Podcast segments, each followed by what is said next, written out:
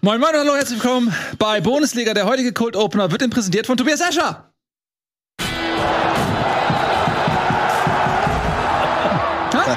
Das war deine Chance, Tobi. Wow.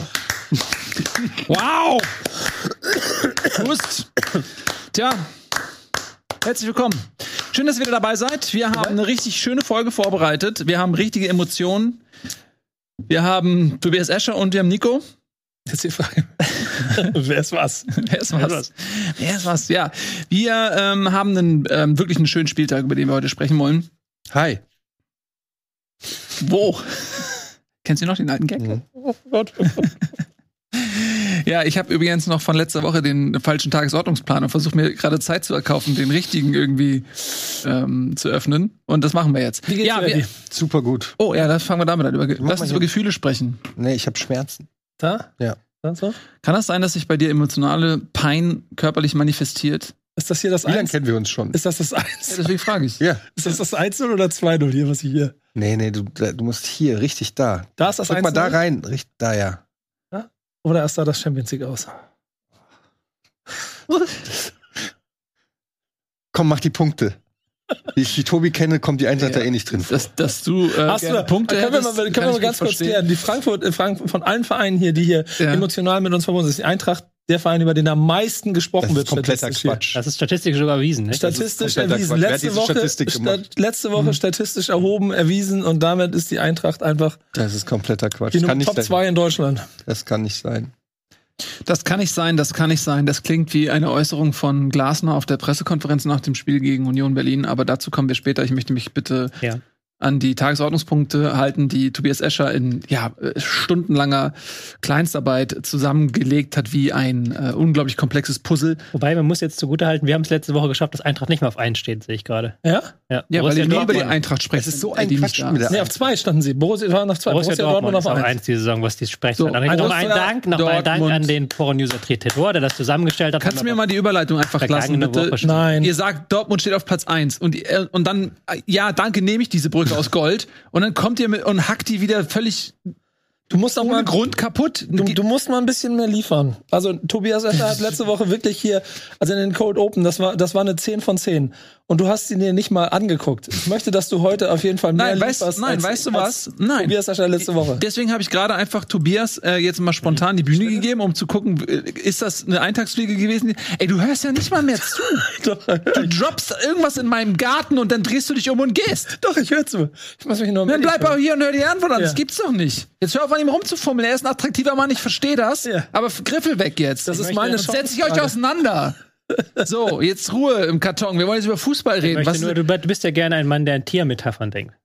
Das stimmt. ich werde gleich Alter, wirklich. Fuchsteufelswild. Ja. Hast du das Video gesehen vom König der Löwen aus dem Afrika, Afrika, der brutal von drei anderen Löwen zerfleischt wurde, ist, äh, als seine Herrschaft Alter, letzte Woche, ja, endete. letzte Woche endete? Ja. Weil, weil du, Ihr, ihr seid jetzt Ein Löwen.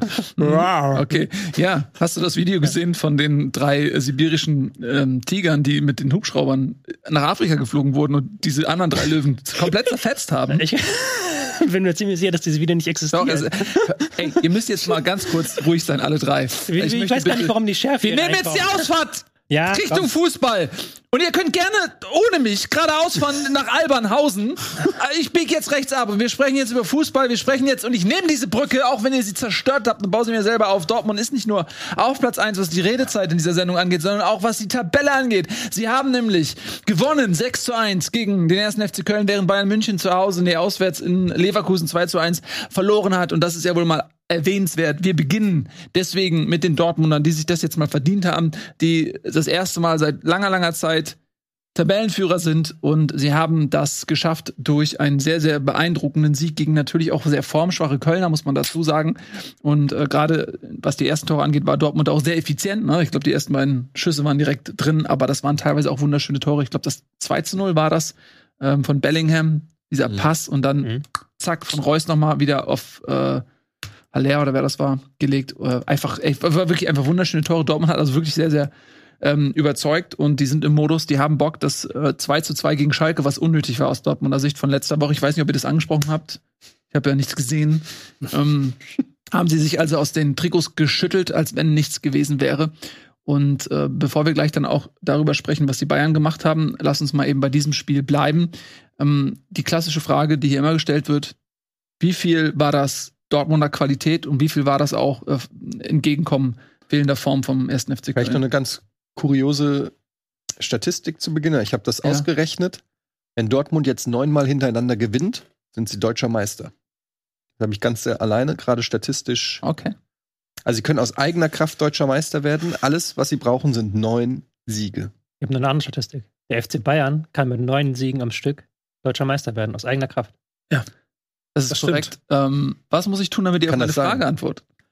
Diese Frage, diese, diese Antwort auf diese Frage kannst du versuchen, jetzt hier zu erarbeiten, während wir über Spiel Moment, das geht aber nur, wenn meine Sch- Aussage nicht zutrifft. Nein, das ist beides zutreffend. Nee. Die spielen nächste Wochenende gegeneinander. Übernächstes Wochenende. Übernächste Wochenende, stimmt, wir haben eine spielfreie Aber Woche. dann hätte ja Dortmund Ja. nicht äh, neun Siege. Nee, das also stimmt die Aussage nicht. Aha. Ah, wenn Bayern Mist. neun Siege hat, dann hat Bayern neun Siege. Was, Was anderes machst habe ich nicht du, behauptet. Ich habe ja gesagt, dann stimmt Ja. meine Aussage nicht mehr. Das stimmt. Was, was hast du denn jetzt? Oh, dann haben wir aber nächstes Jahr ein richtig, dann haben wir nächste Woche ein richtig schönes Matchup. Also Bayern Dortmund, das wird ja Warte. richtig nice. Irgendwas hat er vor. Erster Vierter. Nicht mal das funktioniert. ich wollte einen richtig nervtötenden Alarmton abspielen, damit ihr einfach mal zur Ruhe kommt. Ich habe gerade ungefähr eine Minute irgendwas gelabert und mit Ja, einer nein. Frage geendet. Dazu musst du jetzt nicht bei Etienne sagen. Ich hätte deine Frage gern Ich habe beantwortet. doch was zum Thema gesagt. Nein, du hast gesagt, bevor du die Frage beantwortest, möchtest du mir sagen, dass neun Spiele in Folge für Dortmund reichen, um zu gewinnen? Oder hat Tobi gesagt, neun Folge reichen den Bayern aber auch? Und dann hast du irgendwas gesagt. Lass uns mal bitte jetzt zurückzukommen ähm, und ein bisschen Struktur reinbringen. Ähm, ich weiß, die Woche war voll. Wir freuen uns, uns wiederzusehen und sind wie, wie Welpen, die in, in der Hundeschule rumtollen miteinander. Lass uns aber mal kurz jetzt auch ähm, beim Ja, dann Spiel sag doch jetzt was Sinnvolles. Ich fand, dass ähm, ich fand beides trifft in diesem Spiel zu. Also ich fand, äh, dass die Kölner, da haben wir letzte Woche ausführlich darüber gesprochen, über diese Kölner Misere, dass die nicht überhaupt nicht griffig waren, also dass die im eigenen Strafraum überhaupt keinen Zugriff mehr bekommen haben. Sie haben es halt versucht, früh zu pressen. Das hat Dortmund sehr gut umspielt und Dortmund hat auch sehr gute Kombinationen in den Strafraum rein geschafft. Und dann spätestens im eigenen Strafraum war dann bei äh, Köln nichts mehr los. Also ich fand zum Beispiel Hector hat eines der schlechtesten Spiele in den letzten Jahren gemacht, wo, was jetzt äh, erstmal gar nicht so viel sagt, weil Hector normalerweise einer bei Köln ist, der immer eine gute Leistung zeigt, egal wie schlecht die Mannschaft ist. Aber der stand einige Male viel zu weit hoch, sodass Malen da sehr einfach vorbeikommen konnte auf halb rechts und dann sehr einfach in den Strafraum reinkommen konnte.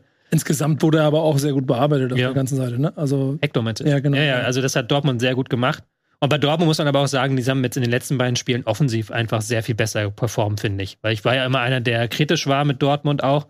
Aber jetzt gerade dieser Schachzug Guerrero ins Mittelfeld zu ziehen, der Mhm. hat jetzt in zwei Spielen, ähm, ich glaube, fünf oder sechs Torbeteiligungen gemacht. Der hat da schon sich bezahlt gemacht, einfach auch für die ganze Balance, die jetzt besser stimmt im Mittelfeld, finde ich. Und auch ein Haller hat sich jetzt sehr viel besser eingefügt, hat jetzt nicht umsonst seine ersten Tore auch geschossen. Waren das, glaube ich, seine ersten Tore? jetzt? Zwei, nee, nee, nee, das war nicht seine ersten. Er hat schon vorher gest- Okay. getroffen, aber Er ist zwei. Doppelpack, ist ein schöner Ja. Doppelpack auf jeden Mhm. Fall. Er hat auf jeden Fall auch, ähm, was Bälle erhalten angeht, das funktioniert besser. Und das war sehr, sehr rund, fand ich vom BVB. Klar, ähm, Köln hat da nicht die letzte Gegenwehr gemacht. Köln war wirklich nicht gut an diesem Nachmittag. Sie hatten nur diese kleine Aufbäumphase nach dem 0-2. Danach ging es dann rapide bergab. Aber wenn du halt sechs Tore selber schießt, dann musst du auch was richtig gemacht haben, sage ich immer. Mhm. Das, das hundertprozentig. Ich glaube, man trifft aber auch auf in Köln, dass sich im Moment, weil du von Balance bei Dortmund gesprochen hast, dass keine Balance mehr hat seit ein paar Wochen.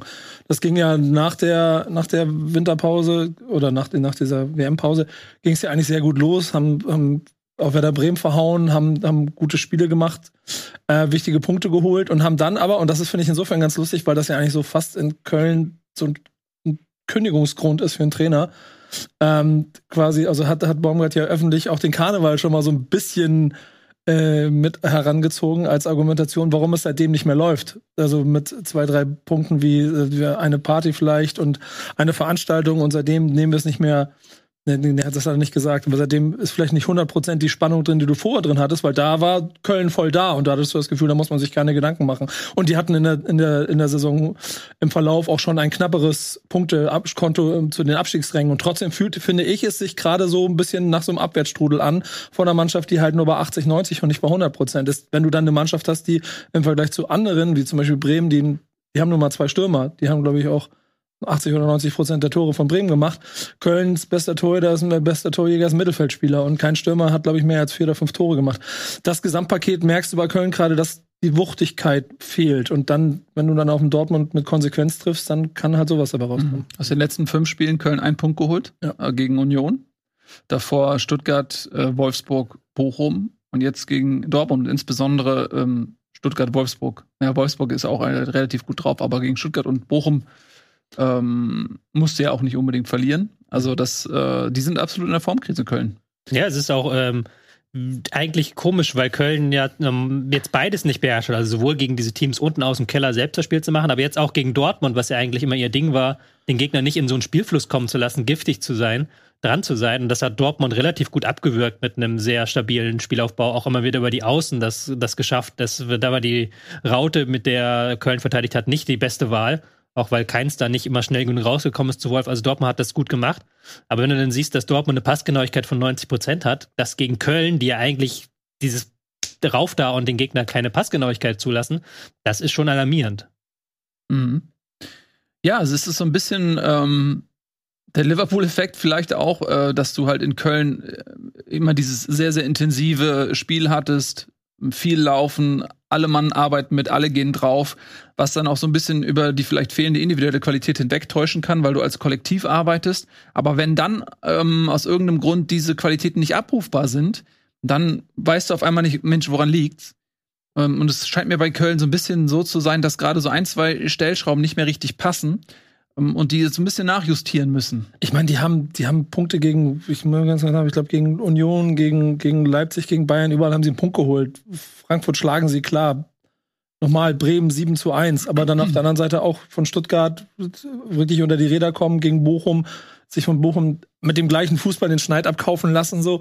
Ähm, jetzt unter die Räder kommen, ich, das jetzt ist, glaube ich, die Pause ganz gut. Jetzt Mhm. kommt ein Derby und dann gegen Gladbach und wenn du das gewinnst, dann können alle durchatmen und dann haben sie wieder Selbstbewusstsein. Wenn du das verlierst, würde ich jetzt schon die Prognose äh, wagen, in zwei Wochen, wenn du das verlierst und einen Punkt noch irgendwann im Keller, dann brennt da der Baum. Ja, denn ähm, man hat Köln natürlich immer aus dem Abschiedskampf so ein bisschen rausgehalten, weil sie ja auch rein von den Punkten her da gar nicht rein gehörten. Ähm, jetzt ist aber die Situation, dass natürlich im Keller auch fleißig gepunktet wird und der Abstand wird immer geringer. Köln ist zwei Punkte vor Bochum. Da sind zwar noch sechs Punkte bis Hertha, aber sechs Punkte sind im Zweifel zwei Spiele. Also auf jeden Fall äh, muss man da aufpassen, dass man nicht eventuell auch, und das meine ich jetzt ohne Häme, einen ähnlichen Weg beschreitet wie Bremen damals, als man auch äh, frühzeitig in der Saison dachte, okay, wir sind relativ safe und auf einmal ähm, ging es dann bergab. Du lachst, ich, ich, so Marek, ein guter Freund, mit dem ich auch ein anderes äh, Format mache, der Köln-Fan ist, dem, mit dem spreche ich schon seit drei Wochen darüber. So dass er sich die Tabelle angucken soll, dass es, dass es schneller geht, als man gucken kann. Und das wird Punkt, Woche für Woche wird es ein Punkt weniger. So, und wenn ich jetzt ohne groß Vorgriff auf was das dann passiert, da gibt's auch Abfälle, aber so die Mannschaften, die dann auch wieder so ein bisschen reinrutschen, aber es wechselt ständig. Das heißt, die sind wie so eine Lawine. Und auf einmal holt Hoffenheim Punkte, auf einmal holt Berlin mal Punkte, dann holt Schalke Punkte so. Und langsam rücken die alle näher. Und wenn das nur noch drei Punkte sind, du hast direkte Duelle, dann kann es nochmal richtig eng werden, so ab diesem Tabellenplatz. Das ist jetzt schon richtig eng. Wenn wir mal auf die Rückrundentabelle gucken, ist äh, Köln 16. Das ist ja auch eine interessante Aussage mit dem schlechtesten oder zweitschlechtesten Torverhältnis hinter Hoffenheim in der Liga. Und ähm, sie sind jetzt nur noch sechs Punkte vom Relegationsplatz bei neun offenen Spielen. Muss man einfach in Köln sagen, ah, das ist Abstiegskampf. Ähm, weil die Gefahr ist jetzt natürlich, dass man in Köln denkt, ach, damit haben wir nichts zu tun, wenn man noch sich so ein bisschen blenden lässt. Ähnlich wie bei Hoffenheim von den Erfolgen der Hinrunde und, und der, dem Selbstverständnis, dass man ja eigentlich ganz andere Ziele hat. Und da sind, wie gesagt, habt ihr ja gerade schon gesagt, mit Bremen oder so sind schon andere drüber gestolpert. Du musst jetzt ganz schnell den Schalter umlegen und aufhören, jetzt wieder davon zu schwärmen, wie wir mal Fußball gespielt haben oder was mal geklappt hat, sondern jetzt musst du dreckig Punkte holen. Ähm, auf der anderen Seite sind sie noch an einem Punkt, wo du jetzt mit einem Sieg gegen einen direkten Konkurrenten oder so schnell wieder Abstand aufbauen kannst. Aber Köln ist an so einem ganz gefährlichen Punkt, meiner Meinung nach, zumal das Momentum gegen Köln spricht. Bochum hat zwar weniger Punkte, aber Bochum ist äh, momentan komplett im Auftrieb. Also, ne, das ist so. Darf man diese Psychologie dahinter darf man nicht, ähm, Das, darf man nicht unterschätzen. das muss man Tobi sagen. Das Tableau für Köln für den Rest der Saison ist eigentlich Mittelfeld. So, die spielen noch gegen Gladbach, die spielen noch gegen Bremen, die spielen noch gegen Mainz, die spielen noch gegen Augsburg. Dann, ne? mhm. So, die spielen dann aber auch noch gegen Leverkusen und, und gegen Gladbach, habe ich schon gesagt. Und aus dem Keller haben sie halt noch Hoffenheim und Hertha. Und am Abschluss gibt's dann den großen FC Bayern München zu Hause. Ja, eigentlich ist der Spielplan nicht so schlimm, finde ich, für Köln. Ja. Sie haben jetzt halt, ähm, sie haben Leipzig schon weg, sie haben Frankfurt schon weg, Union schon weg, also drei von ganz oben. Jetzt Dortmund auch noch weg, die ja äh, auch jetzt zum, natürlich zum schlechtesten Zeitpunkt, weil Dortmund hat man schon gemerkt, die hatten schon Bock an dem Nachmittag. Ähm, aber jetzt kommen halt noch die, die Sachen, die wo du noch ein paar Punkte holen kannst. Ich glaube schon, dass ich habe ja letzte Woche schon mich geweigert, Köln ganz unten mit reinzureden. Dafür haben sie noch zu viel Vorsprung. Da reichen jetzt zwei Siege und dann sind sie eigentlich da unten so halbwegs weg. Aber jetzt musst du natürlich die Woche nutzen. Aber du hast jetzt auch auf Dortmund getroffen, die eben einen sehr, sehr starken Tag hatten. Also dann darfst du jetzt auch Dortmund nicht schlechter reden. Also dass die da jetzt verlieren, ähm, ist ja überhaupt keine Schande, so dass du gegen den Dortmund in dieser Form verlierst. Und das ist natürlich für die Bundesliga allgemein jetzt sehr schön, dass Dortmund gerade jetzt so äh, zwei Wochen vor dem Spiel gegen die Bayern in so einer Gala-Form ist Mhm. und ähm, da Köln so abschießt und wirklich nochmal sich anmeldet und sagt, ey, guck mal, das war nicht nur Glück, dass, was der Escher da immer sagt, dass, das, dass wir so viel Matchglück hatten und sowas. Nee, nee, wir sind Mhm. jetzt schon in der Lage, hier so einen Köln 6-1 abzuschießen. Vor allen Dingen haben, wenn man überlegt, wer alles gefehlt hat, ne? Viele Leute, die auch in, letzter, äh, in den letzten Wochen für den Erfolg von Dortmund waren. Can hat nicht mitgespielt, Beino Gittens war nicht dabei, Kobel war nicht dabei, Julian Brandt war nicht dabei. Ähm, das ist auch eine, eine Auszeichnung, muss man sagen, für, für Dortmund, also fürs gesamte Team, dass dann andere in die Bresche springen und auch abliefern. Guerrero knüpft wieder an alte Topfer und den wollte man äh, noch schon, hat man schon überlegt, ob man überhaupt behalten will. Jetzt soll er einen neuen Vertrag kriegen. Dahut wurde schon gesagt, wird nicht verlängert, hat ein gutes Spiel gemacht auf der 6. Ähm, Malen hat ein gutes Spiel gemacht. Also das spricht auch für den Kader von, von Dortmund, dass dann momentan alle in einer guten Form sind, sag ich mal. Und egal wer da gerade spielt, es funktioniert, es läuft. Mhm. Ja, äh, sie hatten ja mal eine Phase, also zu Beginn der Saison, wo viele Leute verletzt gefehlt haben. Dann hat sich das alles so ein bisschen entspannt und jetzt sind sie wieder an dem Punkt, dass dann da peu à peu ähm, auch Leistungsträger, die in Form waren, du sagst es, zum Beispiel Brand oder Emre Can, äh, wegbrechen. Ge- Bei Guerrero muss man dazu sagen, er hat jetzt auf der Achterposition gespielt. Er ist ja eigentlich immer verortet worden auf einer Linksverteidigerposition, konnte auch als Schienenspieler dann in der Dreierkette eingesetzt werden, aber er ist ja eigentlich nie so der klassische Linksverteidiger gewesen. Ähm, da stellt sich natürlich die Frage, warum wird er jetzt so punktuell auf der Acht eingesetzt? Warum hat man nicht vor längerer Zeit schon erkannt, okay, das ist jetzt kein klassischer Linksverteidiger, wir müssten da vielleicht mal jemanden holen. Nico Schulz hatten sie irgendwann mal, aber das hat nicht funktioniert. Ähm, und man kann ihn dann einfach weiter vorne dauerhaft einsetzen, weil er hat ja wirklich seine Qualitäten, ist sehr torgefährlich, passt ja eigentlich ganz gut rein. Und jetzt ähm, hat man den Vertrag, ich, du sagst, er soll verlängert werden. Mein letzter Stand war, dass er dass sie sich zumindest jetzt nicht groß bemüht hatten, er läuft im Sommer aus. Also es ist ein sehr später Zeitpunkt, sich darüber Gedanken zu machen. Ganz offensichtlich steht er mal mindestens zur Debatte und auf Bewährung. Mm. Aber ja, da die Frage, warum nicht dauerhaft so weit vorne? Na gut, er hat natürlich, ähm, er spielt auch auf einer Position, wo dann zum Beispiel auch ein Julian Brandt spielen kann, der eine sehr gute Saison gespielt hat. Ein, ein Marco Reus kann er spielen. Also die, da hat Dortmund einfach sehr, sehr viele Spieler.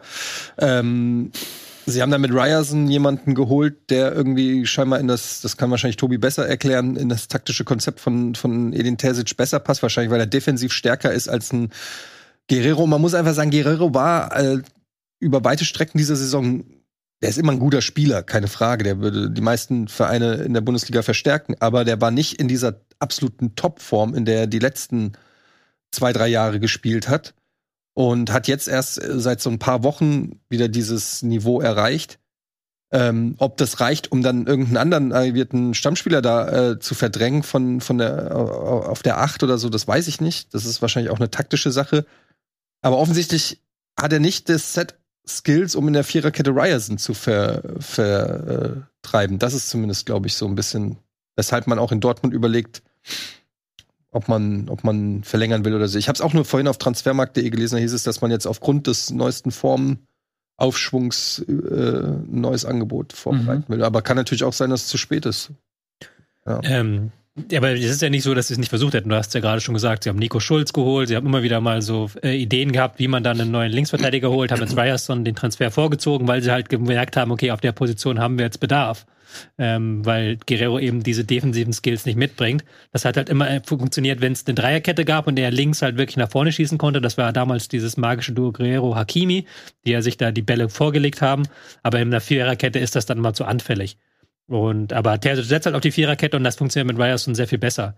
Und ich mag, mag äh, Guerrero auch am liebsten, wenn er halt nicht in der Grundlinie klebt, sondern wenn er halt Richtung Tor geht, wie du gesagt hast, wenn er halt da seine Skills auch in Strafraumnähe einbringt. Und das kann er halt von dieser Achterrolle, kann aber auch mal auf Außen auf, ausweichen, kann da auch mal aushelfen. Was dann auch mit einem Reus sehr gut funktioniert, der dann eben von links außen in die Mitte zieht. Also das ganze taktische Umfeld momentan ist einfach sehr, sehr gut, dass du Guerrero da einsetzen kannst, was halt in der Vergangenheit nicht immer beim BVB so war, mhm. weil du dann andere Spielertypen eben hattest. Und das ist ja das, was ich auch lange an Terzic kritisiert habe, dass er zu sehr an seinem Plan A hängt. Das war ja gerade am Anfang der Saison so, wo man ja Modest geholt hat, um diesen Haller unbedingt eins zu eins zu ersetzen, wo man dann lange das Gefühl hatte, okay, die haben jetzt keine neue Idee. Und jetzt hat man sehr schnell auf diesen Adeyemi-Verletzung, der ja links außen spielen sollte in der Rückrunde, und hat man jetzt Reus dahin gezogen, hat man Guerrero, Ryerson. Das ist ein sehr, sehr gutes ähm, Konzept, was man so spontan entwickelt hat. Und das finde ich momentan sehr, sehr stark beim BVB. Mhm. Adeyemi hat mir gar nicht aufgezählt gerade, ne? als wir Brandon Jan erwähnt hatten, der auch sehr, sehr gut in Form war, als er sich verletzt hatte, der auch wichtige Tore geschossen hatte, auch in der Champions League getroffen hat gegen Chelsea. Und, ähm, ja, also das ist ein weiterer Ausfall. Von daher kommt die Länderspielpause für Dortmund, obwohl sie gut in Form sind, vielleicht aber auch äh, gerade rechtzeitig, weil sich in der Zeit dann vielleicht ein paar Spieler auch erholen können. Ähm, ich weiß gar nicht genau, wie das jetzt bei Brand und Adeyemi ist, ob die vielleicht dann direkt auch zurückerwartet werden nach der Länderspielpause. Brand hat Muskelfaserriss, ja. am Adeyemi weiß ich. Und was man vielleicht auch erwähnen kann, Marius Wolf hat sich qualifiziert für die Nationalmannschaft. Kurioserweise als Rechtsverteidiger. Ne? Also war ja immer ein Schienenspieler oder Rechtsaußen oder so. Und ähm, mit, wie alt ist der? 26, 27 oder so? Dann 27, er, 27 mhm. ja, ähm, zum ersten Mal nominiert für die Nationalmannschaft Finde ich auch vollkommen in Ordnung. Hat, spielt eine tolle Saison da äh, als Rechtsverteidiger, hat äh, Meunier, Meunier, Meunier mhm. äh, vergessen gemacht und äh, hat sich das auch verdient. Kann man ruhig mal, kann man erwähnen. DFB-Pokalsieger. Ja. Auch ein Spieler, der seine Qualitäten eher in der Offensive hat, auf jeden Fall. Das ist natürlich dann auch, wenn du äh, mit Guerrero und Wolf als Außenverteidiger in der Viererkette spielst, bist du eigentlich viel zu offensiv ausgerichtet, weil ähm, Wolf äh, setzt auch jetzt so als Rechtsverteidiger sehr viel Akzente auch immer vorne in der Offensive und das musst du dann natürlich auch irgendwie so ein bisschen ausbalancieren können und das schafft Dortmund gerade ganz gut. Ich bin sehr äh, gespannt, wie er sich ähm, in der Nationalmannschaft macht. Er muss auf jeden Fall so sein, sein defensives Mindset, glaube ich, ähm, noch ein bisschen ausarbeiten. So, ähm, auch wenn es dann gerade gegen die großen Gegner geht. Es ist leicht gegen Liechtenstein oder so, dann bist du eh nur vorne. Mhm. Aber wenn da, wo die Titel am Ende entschieden werden in der Nationalmannschaft, da musst du auch eine defensive Denkweise und Stabilität haben. Ähm, ich glaube, da hat er noch ein bisschen Luft nach oben. Mhm. Aber ich finde auch absolut verdient. Die Entwicklung ist, ist äh, echt sehr gut. Und es ist wirklich auch interessant, dass äh, eben diese Spieler, wie jetzt einen Wolf, wie einen Guerrero, wie einen Emre Can, die alle so ein bisschen schon als Flop ähm, abgestempelt waren oder zumindest Flop ist vielleicht ein bisschen hart, aber zumindest mal die, denen man nicht zugetraut hat, dass sie einen neuen Vertrag wert sind, sage ich mal, die wirklich darum kämpfen mussten in den letzten Monaten, dass die alle aufblühen. Mhm. Mm, das ist schon interessant. Das hätte auch andersrum sein können.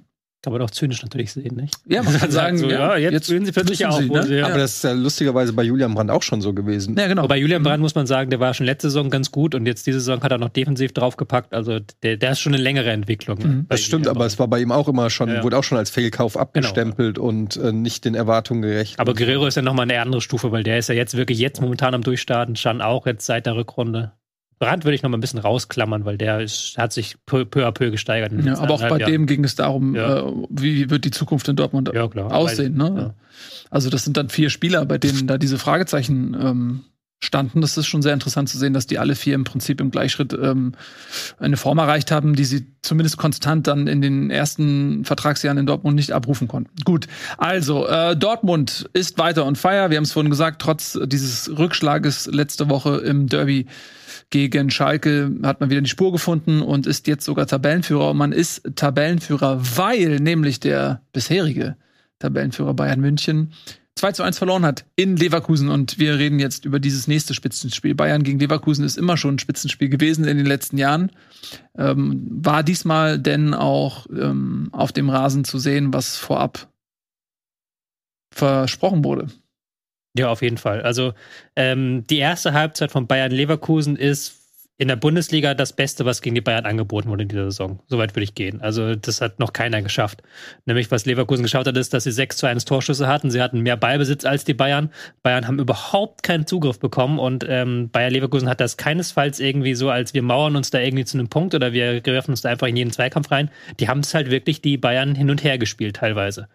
Ähm, mit einem Andrich, der da hinten in der Zentrale gespielt hat aber vor allen Dingen mit einem Mittelfeld davor, das immer wieder extrem gut die Position besetzt hat, das immer wieder es geschafft hat, ähm, freie Räume zu schaffen. Sie haben extrem gut sich aus dem Druck befreit, immer wieder diagonal, was mich in der Bundesliga auch so häufig stört, dass dann häufig dann der lange Ball gewählt wird oder so vertikal nach vorne gespielt wird.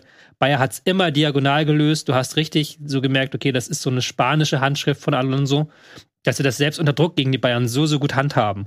Und diese erste Halbzeit, das war schon, da habe ich schon verstanden, warum nachher äh, Nagelsmann dreimal gewechselt hat. Der muss richtig sauer gewesen sein, weil so hat man die Bayern in dieser Bundesliga-Saison noch nicht erlebt.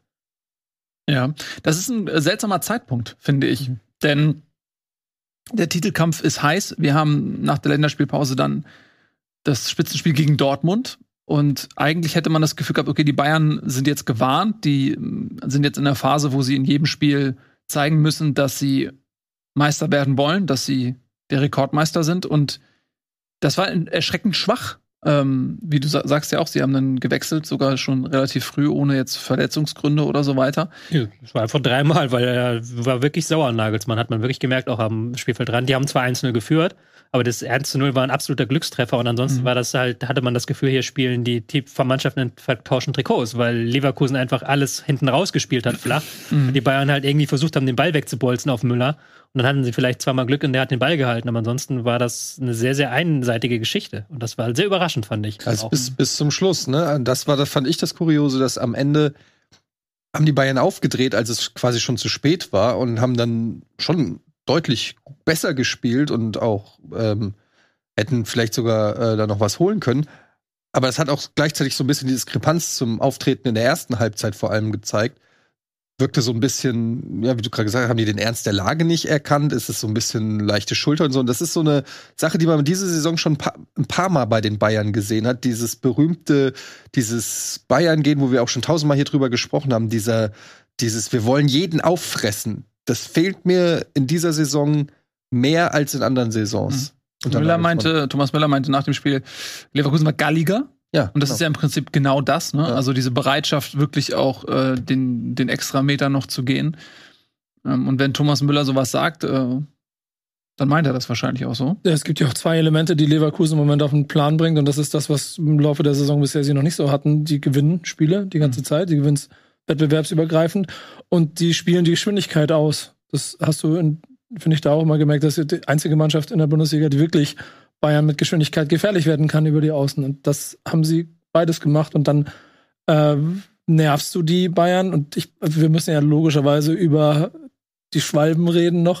Dann ist es, dann ist es, also alles ja vollkommen richtig entschieden, so, aber halt durch solche Entscheidungen dann halt für Bayern dann auch schwierig, da vielleicht wiederzukommen, wenn du auf der anderen Seite diese paar Prozent zu wenig lieferst, die der Gegner liefert, mit ja. so viel Selbstbewusstsein auf dem Platz. Ich würde es aber halt nicht nur auf den Kampf von Leverkusen beschränken, weil sie es halt wirklich ja auch sehr oft spielerisch gelöst haben. das, was viele andere gegen Bayern sich nicht trauen. Und jetzt hast du mal gemerkt, okay, wenn die Bayern nicht in ihrer besten Elf sind, und das ist jetzt das Ironische, was jetzt gleich kommt, dass nämlich eine Elf mit Manet und Cancelo auf dem Rasen nicht die beste Elf der Bayern ist, sondern ja. eben die B11, und so, so die Hoffnung von Nagelsmann, okay, man gibt denen noch mal ein bisschen Spielzeit, damit sie wieder mhm. in A-Form kommen. Aber du merkst halt, das ist, das funktioniert an dem Pressing nicht. Und dann haben aber auch die Leverkusen dann die Eier gehabt, das dann immer rauszuspielen. Und dann haben sie immer wieder Adli und, wie du es gesagt hast, Adli und Diaby in schnelle Situation bekommen. Und das hat den Bayern wirklich, wirklich nicht geschmeckt. Also diese Mischung aus, ähm, ja, wird natürlich klar, du musst immer Einsatz zeigen gegen die Bayern, du musst immer 110 Prozent zeigen, sonst, sonst wird das nichts. Aber halt auch die Eier haben, zu sagen, okay, der kommt jetzt zwar mal nee, aber der ist nicht in Form, dann spielen wir das einfach mal ins zentrale Mittelfeld auf Palacios und der findet schon den Weg daraus. Mhm. Ja, Palacios muss man ein bisschen hervorheben, nicht nur, weil er jetzt zwei Elfmeter-Tore gemacht hat, was für Leverkusen auch jetzt nicht selbstverständlich ist, dass sie ihre Elfmeter treffen. Das stimmt. Zumindest in der Bundesliga ja. nicht. ähm, aber auch das ist ein Spieler, der von Alonso profitiert, oder? Ja, total. Der hat auch, ist auch drei Nummern nochmal gewachsen, seit er Weltmeister geworden ist, muss man ganz klar sagen. Aber der, der freut sich natürlich darüber, dass die bei Leverkusen eben nicht mehr jeder Ball schnell gespielt wird, sondern dass eben durchs Zentrum eröffnet und er dann eben die Pässe auf die Außen spielen darf. Ähm, Er hat auch jetzt profitiert davon, dass Andrich eine Nummer zurückgezogen war, er dann im Mittelfeld die Fäden ziehen darf, aber Palacios ist in herausragender Form. Ähm, so ein Spieler täte den Bayern momentan auch gut, weil du merkst schon, wenn jetzt wie Leverkusen das auch wieder gemacht hat, Kimmich aus dem Spiel, Mann gedeckt wird, dann wird es da schon eng, was den Spielaufbau angeht. Und dann ist das schon nicht mehr ganz so genial. Mhm. Tobias, Stieler, der Schiedsrichter. Ah. Jetzt bin ich gespannt. Mhm. naja, da müssen wir natürlich drüber reden. Sowas habe ich in meinem Leben noch nicht äh, gesehen. Also das war schon. Ich habe mir die Zusammenfassung dann nochmal angeguckt, also die Zusammenfassung angucken, dann dachte ich so, ähm, ich meine, ist das die gleiche Szene von eben? Ist hier irgendwie der, ist das gesprungen oder was? Wie, wie kann das sein? Zweimal dem gleichen Spieler Schwalbe unterstellen, zweimal vom Video Assistant zurückgepfiffen werden, korrigiert werden. Nö, war ein Foul. Das ist schon kurios. Also habt ihr sowas schon mal gesehen? Bist du dabei Manuel Gräfe, ist die Frage. Was hat er gesagt? Sinngemäß, das hier alles mittelmäßiges Schiedsrichtermaterial, das da in solchen Spielen sitzt. Und das hat der, der ist DFB halt- ja selber schuld. Der ist auch ein bisschen sauer noch, weil er nicht mehr pfeifen darf. Aber ich muss sagen, ähm, ich habe dann. Ja, aber war das, war das, eine Schie war das, war das Naja, deshalb will ich warte, was sagen. nicht, ich will es einmal zitieren, damit wir das richtig Also. haben. Wenn man die persönliche, äh, wenn man die personelle Fehlentwicklung der letzten Jahrzehnte beispielhaft verdeutlichen will, dann dass solche Schiedsrichter, damit ist offensichtlich Stieler gemeint, bis zur höchsten Gruppe der UEFA vom DFB von Krug, Fandel und Fröhlich protegiert wurden, aber die Leistung ist nie begründet. Also auf jeden Fall eine harte Aussage. Ist aber ein anderes Thema. Ich habe mich, ich habe mich das, ich habe mich bei dem Spiel gefragt, okay, kann das einmal passieren? Dass ein Schie der hat ja dann auch signalisiert zu Adli, ne, so, ich habe es nicht gesehen, was soll ich machen? Und da würde doch jeder sagen, gut, er hat es halt nicht gesehen. Aus seiner Perspektive sah es aus wie eine Schwalbe. Er wurde korrigiert, also hat er es zurückgenommen. Und wenn es einmal passieren kann, und da würde ja jeder sagen, kann jedem passieren, kann dem besten Schiri der Welt passieren, dass er was nicht gut sieht und denkt, es ist eine Schwalbe. Wenn es einmal passieren kann, kann es auch zweimal passieren. Ist zwar unglücklich und dumm, aber natürlich ist es einfach jetzt auf Stieler einzuhauen, aber ehrlich gesagt muss man sagen, er hat halt zwei. Ich finde das nicht so schlimm wie Schiris, die äh, zum Videobeweis gehen, sich was angucken, wo man denkt, okay, das kann er so nicht geben und dann zurückrennen und sagen, er gibt's. Es, Ey, ich- es gibt so ein paar. Weil er hat's halt einfach nicht gesehen. Ja, er, er stand halt so, dass er es nicht sehen konnte. ich ich, ich, ich finde, er stand so, dass er es hätte sehen können. Ich finde, äh, Das aber weiß man nicht. ähm, ich finde aber auch, dass der erste klar wie eine Schwalbe aussieht. Bei dem zweiten, finde ich, musst du den Kontakt auf jeden Fall das- sehen. Ja, aber, die, Aber, aber wo- wo- worauf ich hinaus will, ihr müsst euch mal das nur, ich, ich nehme euch jetzt mit in ein Paralleluniversum, in dem wäre der Spieler mit Gelb-Rot für zwei Schwalben vom Platz geflogen und Bayern München hätte das Spiel 1-0 gewonnen. ich weiß, Und das, und das in einem Stadion, in dem kein Banner gehangen hätte von der Leverkusener Videobeweis abschaffen. So. Ey, Das war schon die, die Ironie. Das, Ja, die hat, genau. hat Noah mir auch das schöne Foto geschickt von Palacios, wie er zum Elfmeter anläuft und hinter ihm ganz groß Videobeweis abschaffen. so, nee. Aber ich weiß, dass du ja immer ein Fan bist von Spieler werden für Schwalben bestraft Richtig, und sowas. ja. Aber ich finde dann immer, ich finde, das ist so ein harter Vorwurf, wenn ein Schiedsrichter eine Gelb wegen Schwalbe zeigt. Das ist halt wirklich schon, er wirft dem Spieler ja Unredlichkeit vor in dem Moment. Und das hat er jetzt zweimal gemacht in dem Spiel. Und ich finde, wenn ein Schiedsrichter das zweimal falsch macht, das enteiert ihn komplett aus meiner Sicht. Und ich habe eine Szene noch aus bei mir, als ich mit 14 damals den Schiedsrichterschein gemacht habe. Und da haben wir damals so ein Brainstorming gemacht, weil es ist ja, wenn du ein Schiedsrichter bist, es ist sau schwer auf dem Platz faul zu sehen, weil du musst halt überall hingucken, du guckst, hast deine Augen oben, du hast deine Augen unten, da und da und du, dann halt wirklich zu sehen, wo ist da unten der Kontakt, das ist halt ist halt schon eigentlich schwierig. Das muss man eine auch mal Qualitätsfrage. fairer, fairerweise sagen. Aber da haben wir halt so gemacht, was könnte man so so Brainstorming, was könnte man so als als Indiz nehmen dafür, dass es ein Foul gewesen ist. So, ja, das Geräusch, wie der Spieler sich abrollt. Und hat einer gesagt, ja, wenn einer einen Schuh verliert. Dann haben alle gelacht, dann haben alle so gelacht. Ja, natürlich, wenn jemand einen Schuh verliert, dann war es ein Foul so. Und er, er hätte einfach mal nur nach unten gucken müssen, weil der Adli hat Ja. sich ja nicht offensichtlich da den Schuh selber ausgezogen. Adli hat ja auch dann, das finde ich ja das Geilste, der ist ja dann richtig sauer geworden, hat dann den Schuh gezeigt. Hier, mein Schuh wurde ausgezogen, Ja, hat den so Schuh auf Pump, den Boden geworfen. Hat er ja völlig recht. Und das sollte halt ein Schiri auf dem Niveau, finde ich, schon sehen. Der zweite Elfmeter ist schwieriger, aber auch das kann man so sagen, sollte man vielleicht sehen. Und da bin ich wieder bei der Klage, die ich vor ein paar Wochen hier aufgebracht habe.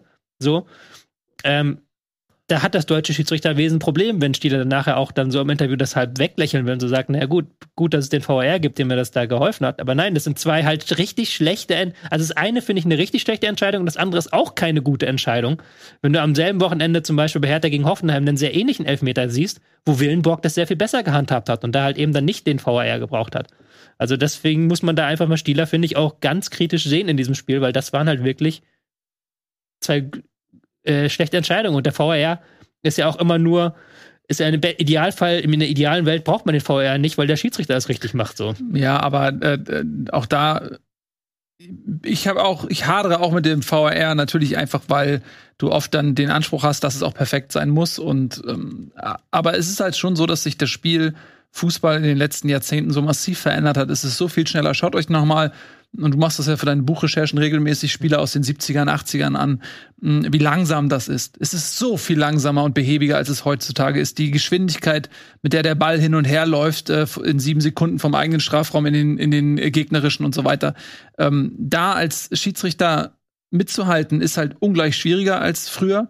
Und irgendwann stößt du als Mensch auch ein Stück weit an deine Grenzen. Und deswegen finde ich das eigentlich richtig zu sagen, okay, man, man kann nicht das Spiel immer professioneller und schneller machen, aber auf dem Schiedsrichter, ähm, auf der Schiedsrichterposition ändert sich nichts. Das ist ja eigentlich absurd und deswegen ist es eigentlich eine logische Konsequenz der Entwicklung des Spiels, auch diesen äh, Videoschiedsrichter an die Seite zu stellen. Aber natürlich bleibt es dabei, dass wenn du diese Entscheidung isoliert betrachtest, dann, dann lag er zweimal krass daneben und es wird natürlich kurios gleich, wenn ähm, er, nachdem er einmal die, Nico, das ist, was ist los mit dir? Nachdem er einmal die äh, gelbe Karte wegen Schwalbe gibt, dem dann das nochmal unterstellt, also es auf persönlicher Ebene, ja, ist es ja schon so kurios, wenn du, wenn du sagst, okay, ich unterstelle dem jetzt einen Betrugsversuch und du merkst, fuck, ich lag daneben. Und dann denkst du aber, pass auf, der macht das, gleich macht das jetzt aber. also was, das ist ja so ein unglaublich kurioser Gedankengang. Ähm, ich finde aber, er hat's charmant gelöst, wie er dann zum Spieler gegangen ist mit einem Lächeln und so ihm, ihm dann eingeschlagen hat.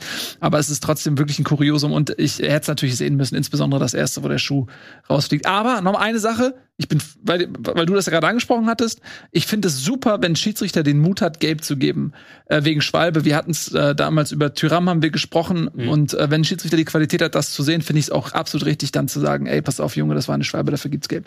Gut, ja, was wolltest du sagen? Ganz kurz, bevor einfach du nur, Finger wieder im Gesicht landet. Nee, das, einfach nur, dass diese, dass diese ganze Situation so drei, und dazu gehört deins mit der Schwalbe dazu, drei ganz klare Linien hat. Und das eine ist ganz klares Plädoyer für den Videobeweis, weil, wie gesagt, ohne den wären wir in Paralleluniversum gelandet.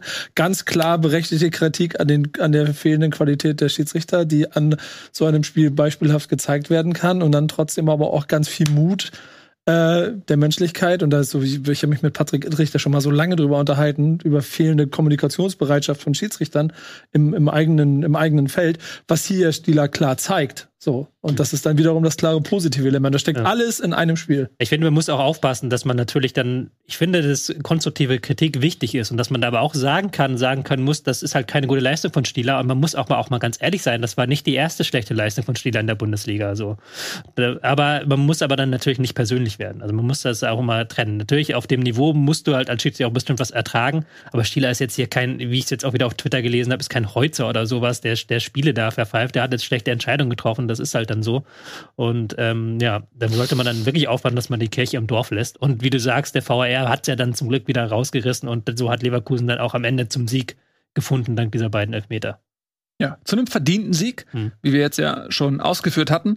Ähm, und damit ergeben sich ganz interessante Entwicklungen in der Tabelle. Nicht nur was jetzt die Bayern angeht, sondern natürlich auch ein bisschen was Leverkusen angeht. Da kann man nämlich draufschauen. Leverkusen unfassbar schlecht gestartet. Das darf man ja auch nicht vergessen, dass sie ähm, zu Beginn der Saison ähm, ja auf dem Abstiegsplatz standen zeitweise. Und jetzt hat äh, dann Alonso irgendwann übernommen und hat ein bisschen Anlauf gebraucht und zuletzt aber sehr erfolgreich in der Euroleague im Viertelfinale mit einem ganz guten Los ausgestattete Chancen aufs Halbfinale. Und jetzt in der Bundesliga haben sie eben auch wieder äh, Tuchfühlung aufgenommen auf äh, die internationalen Plätze. Wir haben nur noch drei Punkte Rückstand auf Platz sechs, wo derzeit die äh, Frankfurter Eintracht steht. Also die Saison mit äh, neun Spieltagen, die noch da sind, hat für Leverkusen dann doch noch Potenziale mhm. überraschende. Von daher war das äh, nicht nur ein prestigereicher Sieg, sondern eben auch einer, der sportlich nicht uninteressant war. Und die Bayern äh, ein Punkt hinter Dortmund, aber mit dem deutlich besseren Torverhältnis und der Chance ist dann nach der Länderspielpause im direkten Duell rumzureißen und wieder die Tabellenführung zurückzubekommen, müssen allerdings gewinnen. Also sie sind, äh, können nicht verwalten, sondern sie müssen äh, das Spiel gewinnen, wenn sie das in eigener Hand behalten wollen. Gut, wir machen eine klitzekleine Pause. Äh, wir haben zwar jetzt die beiden Spitzenspiele abgefrühstückt, aber da ist noch so viel passiert. Was genau, erfahrt ihr gleich. Ich möchte mich jetzt hier nochmal offiziell distanzieren von dem, was ich vorhin gesagt habe. Mhm. Ich möchte nochmal offiziell deine Leitwolf-Tätigkeit hier anerkennen. Du bist Nein, äh, führende Löwe in diesem Rudel, der Leitlöwe, wie man so wow, sagt. Was, was ist denn, was ist denn hier? Was hast, habt ihr da irgendwie unterm Tisch Das ist gemacht? Oder Aber so? wirklich sehr weit. Ähm, Wir möchten das äh, zu Ende hören. Bitte, Ja. wir wollen Tobias ja schon. Weil ich möchte, ich möchte den Job auch gar nicht haben, weil ich wieder gemerkt habe, dieser Haufen ist nicht zu bändigen, habe ich letzte Woche gemerkt. Absolut richtig. Ich habe nämlich jetzt hier eine Rampe gebaut, um noch einmal ganz deutlich zu sagen, dass Sicario 2 nicht mal ansatzweise so gut ist wie Sicario 1. Hallo, hast du die Woche beiden- hast du die hier- beide Wer hat denn gesagt, Ja. dass Sicario 2 besser Das ist als mir jetzt, Sicario jetzt 1? letzte Woche Okay, zwei in Leute ja, äh, in meiner Ja. Position als unangefochtener Leitlöwe dieses äh, Kannst du bitte ein, sehr Leit, kannst ein Leitlöwe-Geräusch beachtlichen äh, Rudels möchte ich jetzt gerne ähm, euch nochmal ähm, auf den Rücken legen und äh, winseln. Nur weil die lassen. Masse, nur weil die Masse das, bewegt, Nico, musst du Nico, nicht der Nico, Masse folgen. Nico, du wirst satt. Okay, du darfst nicht als erster fressen, aber ich sorge dafür, dass was, was übrig bleibt für dich. Okay, du musst nicht den Hungertod sterben. Fällt Ähm, uns hier in den Rücken. Ich hab dich im Auge. Allerdings gibt es andere, die den Hungertod eventuell sterben müssen in der Bundesliga, Ich weiß, wo du indem sie absteigen am Ende der Saison. Und da gibt es eine ganze Menge Kandidaten. Und damit äh, haben wir uns eine Rampe gebaut vom Meisterschaftsrennen äh, zurück ganz tief nach unten in den Abstiegskampf, der uns ja wirklich in Atem hält in den letzten Wochen. Da gab es ein direktes Duell, was jetzt vielleicht für den, äh, sage ich mal, neutralen ähm, Fußballfan nicht der größte Leckerbissen zu sein scheint, aber der Abstiegskampf, der würzt es ordentlich durch und daher reden wir auch mit großem Interesse über Hoffenheim gegen Hertha. Mit einem klaren Statement. Ey, weißt du, weißt du, was ich gerade unheimlich gerne mag? Ich will es unbedingt wissen. Ja, also ich weiß, deswegen erzähle ich es dir jetzt auch lieber Leit, was bist du, Löwenwolf? Ja, nee. Leit, Leit, Leitwurm. Ähm, ich mach, ich mach mittlerweile. Wir sind im selben Rudel, ne? Also wir sind die gleiche Spezies. Ich, also da bin ich mir nicht so sicher. ähm, ähm, weil ich habe ja, naja, ähm, ich mache mittlerweile echt schon ab jetzt immer gerne Live-Tabelle an, um mir anzugucken, da passiert irgendwas, um zu gucken, wie sich das auch verschiebt. Weil das macht gerade richtig Spaß, weil ich nicht damit drin stecke mit Werder Bremen. Mir anzugucken, wie so Hoffenheim, Hertha, Schalke, Stuttgart, alle so um, und jeder macht einen Punkt und sofort bist du wieder 16. und dann bist du wieder 18. Das ist richtig schön gerade, wollte ich noch mal kurz erzählen. Ja. Ja, freut mich, dass du als Nicht-Beteiligter, herzlichen Glückwunsch dazu, äh, das dann auch mal richtig genießen kannst. Äh, Noah sieht das sicherlich ein bisschen anders. Lass uns mal beim Spiel Hoffenheim gegen Hertha bleiben. Hoffenheim kam aus einer historischen Negativserie. Es hat großen Spaß gemacht, die letzten Wochen immer wieder vorzurechnen, äh, wie wenig Punkte sie dann mh, äh, geholt haben. Also seit Spieltag 10, wo sie ja bereits 17 Punkte hatten und dann zwei Punkte bis Spieltag 24. Jetzt am 25. Spieltag hat sich das ein bisschen geändert. Im direkten Duell gegen ähm, Berlin waren sie die deutlich bessere Mannschaft und haben in einem wichtigen Spiel ihre Form gefunden. Ja, es gab ja vergangene Woche hier sehr hitzige Szenen. Ich glaube, es wurde noch nie so emotional über die TSG aus Hoffenheim diskutiert. Nico kann es bezeugen. Und Nico hat es ja auch richtig immer, immer Öl ins Feuer gegossen. Ich möchte im Nachhinein nochmal sagen, erstmal vielen Dank, Konstantin, dass du hier warst. Aber ich finde immer noch die Meinung, dass Breitenreiter nicht die, die hat, die finde ich so absurd, diese Meinung, dass Breitenreiter nicht hätte entlassen werden sollen, dass ich in diesem Moment gar keine Antwort darauf hatte. Mir sind dann im Nachhinein so tausend Argumente eingefallen nach der Sendung. Ihr kennt das bestimmt, wenn man irgendwo ist und dann im Nachhinein ist man super schlau und man fällt einem super viel ein. Nee, ich bin äh, immer äh, schlagfertig. Ihr hättet dabei sein sollen. Ihr hättet dabei sein sollen. Und auf jeden Fall jetzt nochmal, ich bin jetzt, ich bin jetzt durch diese emotionale Diskussion, bin ich so 100% in Hoffenheim einfach dabei. Ich bin Mhm. jetzt Hoffenheim-Fan für den Rest der Saison. Einfach, einfach weil ich Pellegrino Matarazzo alles Gute wünsche, so. ja. Also ich bin da einfach, bin da einfach so reingerutscht durch die vergangene Woche. Und ähm, Pellegrino Matarazzo hat jetzt aber auch ein, abgeliefert in diesem Spiel, wo er auch abliefern musste. Es hieß ja schon wieder, dass er entlassen werden soll. Es hieß ja schon wieder, ähm, Kenan Kotschak stehe bereit als Ersatzmann, was ich auch sehr kurios fand, wo man auch wieder das Kapitel Rogon und Hoffenheim aufmachen kann. Und das ist ein ganz eigenes Kapitel. Dazu empfehle ich die Recherchen des Kickers.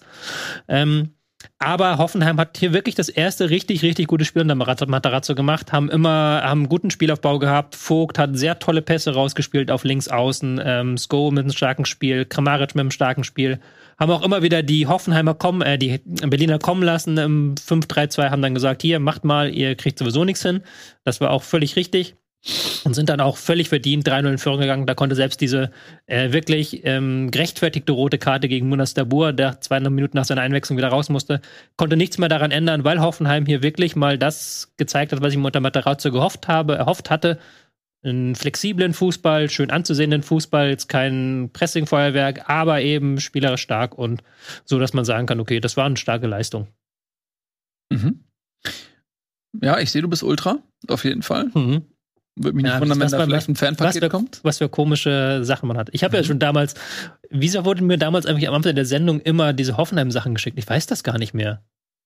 Wisst ihr noch, der hat doch Hoffenheim hat doch wirklich Monat über Ich glaube, die Monate. wurden nicht dir geschickt, sondern wir hatten dazu aufgerufen, dass die Leute uns Fanartikel schicken Nee, nee, wir wurden Außer Hoffenheim hat auch niemand was geschickt. Ich hatte doch diese Hoffenheim-Becher und ich habe doch t- da noch jahrelang später Hoffenheim-Becher Die haben wir dir dahingestellt. Ja, aber warum eigentlich? weil wir das lustig fanden. Okay. Das wurde Siehst du eine Verbindung zwischen noch Tobias drei oder vier und Jahre lang wurde mir das dann immer geschickt. Damals durfte er nur reden, wenn wir einen Knopf drücken. Ja. Ja, ich weiß. Ja, das war, guck mal, das war war- Zeit, nee. Und jetzt Das- das das war-. Vielleicht, Das kriegst war du, eine auch, schöne vielleicht kriegst du auch so einen Knopf. Der, Jetzt das Ich glaube nicht. Ja, schauen wir mal. Ja, das also Hertha, das wenn man sich mal so die Aufstellung anguckt, äh, da ist jetzt äh, mit Brooks ne, der einzige äh, Neue in der Elf gewesen. Also kein äh, Angelino, der kam erst spät rein. Und auch kein Delaney, der kam noch später rein. Also so ein bisschen äh, eine Abkehr, sag ich mal, von diesen Wintertransfers vielleicht auch. Ja, also auch äh, Dolberg, der gar keine Rolle mehr spielt. Dolbeck auch nicht, genau. So, also ja, es soll auch jetzt ähm, soll ja auch so gewesen sein, dass hat man gelesen zumindest, dass Matarazzo doch noch mal sehr schockiert war, wie die Stimmung in der Kabine war und auch ähm, sehr schnell gemerkt hat, dass diese Neuzugänge auch nicht wirklich das machen, was sie versprochen haben, nämlich Führung in der Kabine einnehmen. Und du auch denkst, ja, wieso sollte ein Brooks oder ein Delaney jetzt Führer in der Kabine sein, wenn die nur für ein halbes Jahr ausgeliehen sind, die monatelang nicht gespielt haben.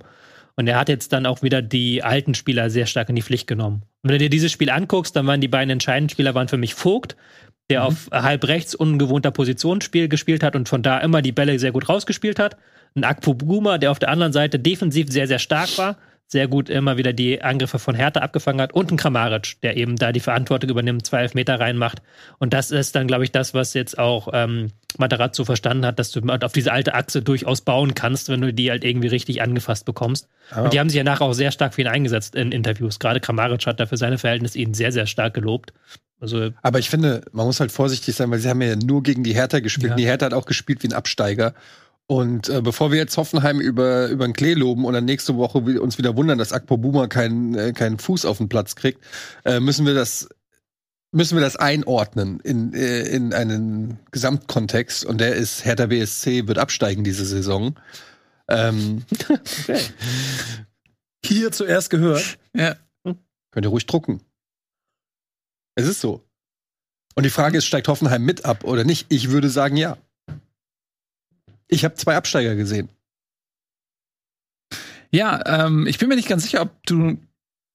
Also ob das eine klare? Linie ist oder ob das sich wöchentlich auch ein bisschen ändert, ähm, wen, wen du schon mit Ich habe das letzte Mal habe ich gesagt, dass Hoffenheim zu langsam ist für die Liga. Habe ich letztes Mal Das habe ich die schon, stimmt, ja. also das vorletzte Mal. Ich war ja letztes Mal auch Mhm. nicht da. Ähm, und Hertha ähm, habe ich glaube ich auch noch nie gelobt. das, äh, Aber das ist eher ein persönliches Ding. Genau. Ja. Das hat jetzt nichts mit der Saison zu tun. ja, ich wollte gerade sagen.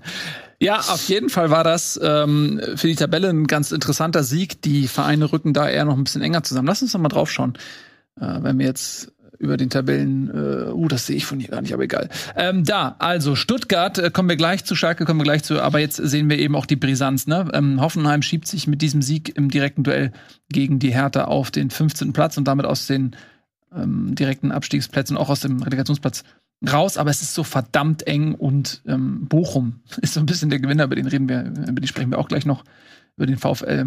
Ähm, aber das können wir jetzt hier nochmal wunderbar einordnen. Also Hoffenheim und Hertha, massivster Abstiegskampf, Tobi. Ich würde gerne mal die Hertha-Faden aufgreifen, weil das ja auch ein äh, Thema in diesem Spiel ist. Klar, wenn du 3-0 vorne liegst, dann hast du was richtig gemacht. Deswegen Mhm. habe ich auch gerade Hoffenheim gelobt, aber dann muss der Gegner auch was falsch gemacht haben. Ja gut, du bist ja auch, Ja. du bist ja auch persönlich Ich bin betroffen. ja auch persönlich betroffen. So, ja, nein, aber der Hertha, muss man da langsam über den Trainer reden? Weil wenn man natürlich auf die Tabelle guckt, so die unteren Plätze, die haben alle die Trainer schon getauscht. Die haben lustigerweise alle den Trainer auch miteinander getauscht. Ähm, TSG mit Stuttgart und Schalke hat den von Bochum sich geholt. Aber Hertha, die bleiben da cool und sagen weiterhin, okay, wir halten an Schwarz fest, obwohl auswärts die Bilanz jetzt echt katastrophal ist in diesem Jahr. Also das ist jetzt ähm, das fünfte Auswärtsspiel oder so gewesen. Jedes Mal haben sie drei Tore kassiert. Auswärts sieht das nicht gut aus. Sie müssen zu Hause die Punkte holen, aber Hertha so spielt doch gegen jeden im Abstiegs, äh, nicht gegen jeden, aber Hertha muss noch gegen Schalke ran, spielt noch gegen Bochum und noch gegen Stuttgart. Also das sind eigentlich die drei Spiele, wo Hertha noch mal den Kopf aus der Schlinge ziehen kann. Mhm. Ich finde es eigentlich gut, dass sie Sandro Schwarz noch nicht vor die Tür gesetzt haben. Ähm, Weil du willst, dass sie absteigen. Das wäre jetzt, das wäre jetzt eine gute Vorlage, aber tatsächlich in dem Fall äh, ganz ohne äh, irgendwie bös gemeint, finde ich, ähm, dass der in der Ansprache, was mir gut gefallen hat bislang bei der Hertha und ich irgendwie das Gefühl habe, es hätte noch viel schlimmer sein können mit einem anderen Trainer. Das ist, weiß, ist natürlich immer schwer bei solchen Trainerentscheidungen, äh, wenn er wechselt und dann, äh, wenn er dann in der Klasse bleibt, hat er alles richtig gemacht. Wenn nicht, hat er alles falsch gemacht. Aber ich habe das Gefühl, dass es nicht so ist, dass die Mannschaft nicht zum, hinterm Trainer steht, sondern bei der Hertha sehe ich einfach ein Qualitätsproblem. Und ich bin mir jetzt nicht sicher, welchen Trainer du da hinstellen willst, der jetzt äh, aus dieser Hertha eine Nicht-Abstiegsmannschaft macht. Also deshalb finde ich da lieber auf der Ebene mal es versuchen mit Ruhe, weil wir haben es oft genug erlebt, dass dann Vereine äh, dann wieder den Trainer wechseln und so weiter und dann gibt's wieder äh, Probleme im Verein und ähm, Planung für die zweite Liga und neue Sponsoring oder, oder Inhaber oder was auch immer. Und dann hast du wieder so viele Nebenkriegsschauplätze. Dann lieber ein Trainer, der eingesporen ist mit dem Team.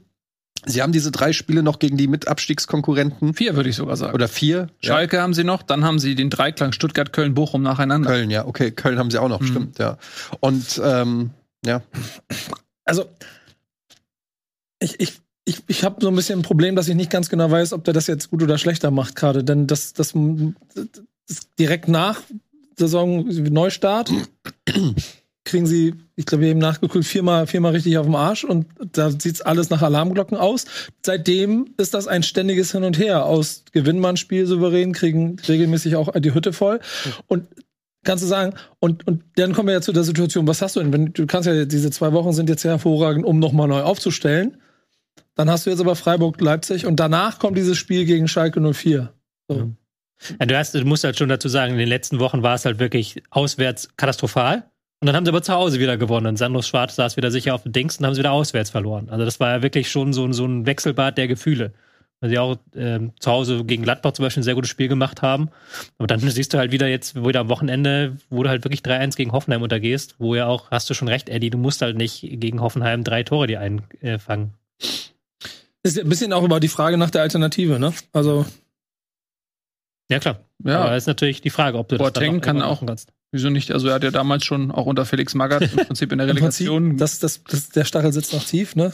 Coach Boateng. Mm, Nö, das geht gar nicht. Das ist, darum ging es gar nicht aus der Perspektive betrachte ich das. Ich meine das auch nicht chemisch. Ich meine wirklich die Tatsache, dass so jemand wie Boateng da so das Spiel, also quasi von der, von der Bank aus emotional mitgeführt hat. Nein, der hat am Ende, er hat sportlich nicht mehr so die Rolle gespielt und am Ende hat Boateng, und das war damals übrigens auch schon im DFB-Pokal- DFB-Pokalfinale gegen Bayern so, Ja. dass Boateng ähm, starken Einfluss genommen hat auf die Art und Weise, wie in diesem entscheidenden Spiel, in diesem Alles- oder Nichts-Spiel ähm, agiert wird und beide Male war es ein Volltreffer.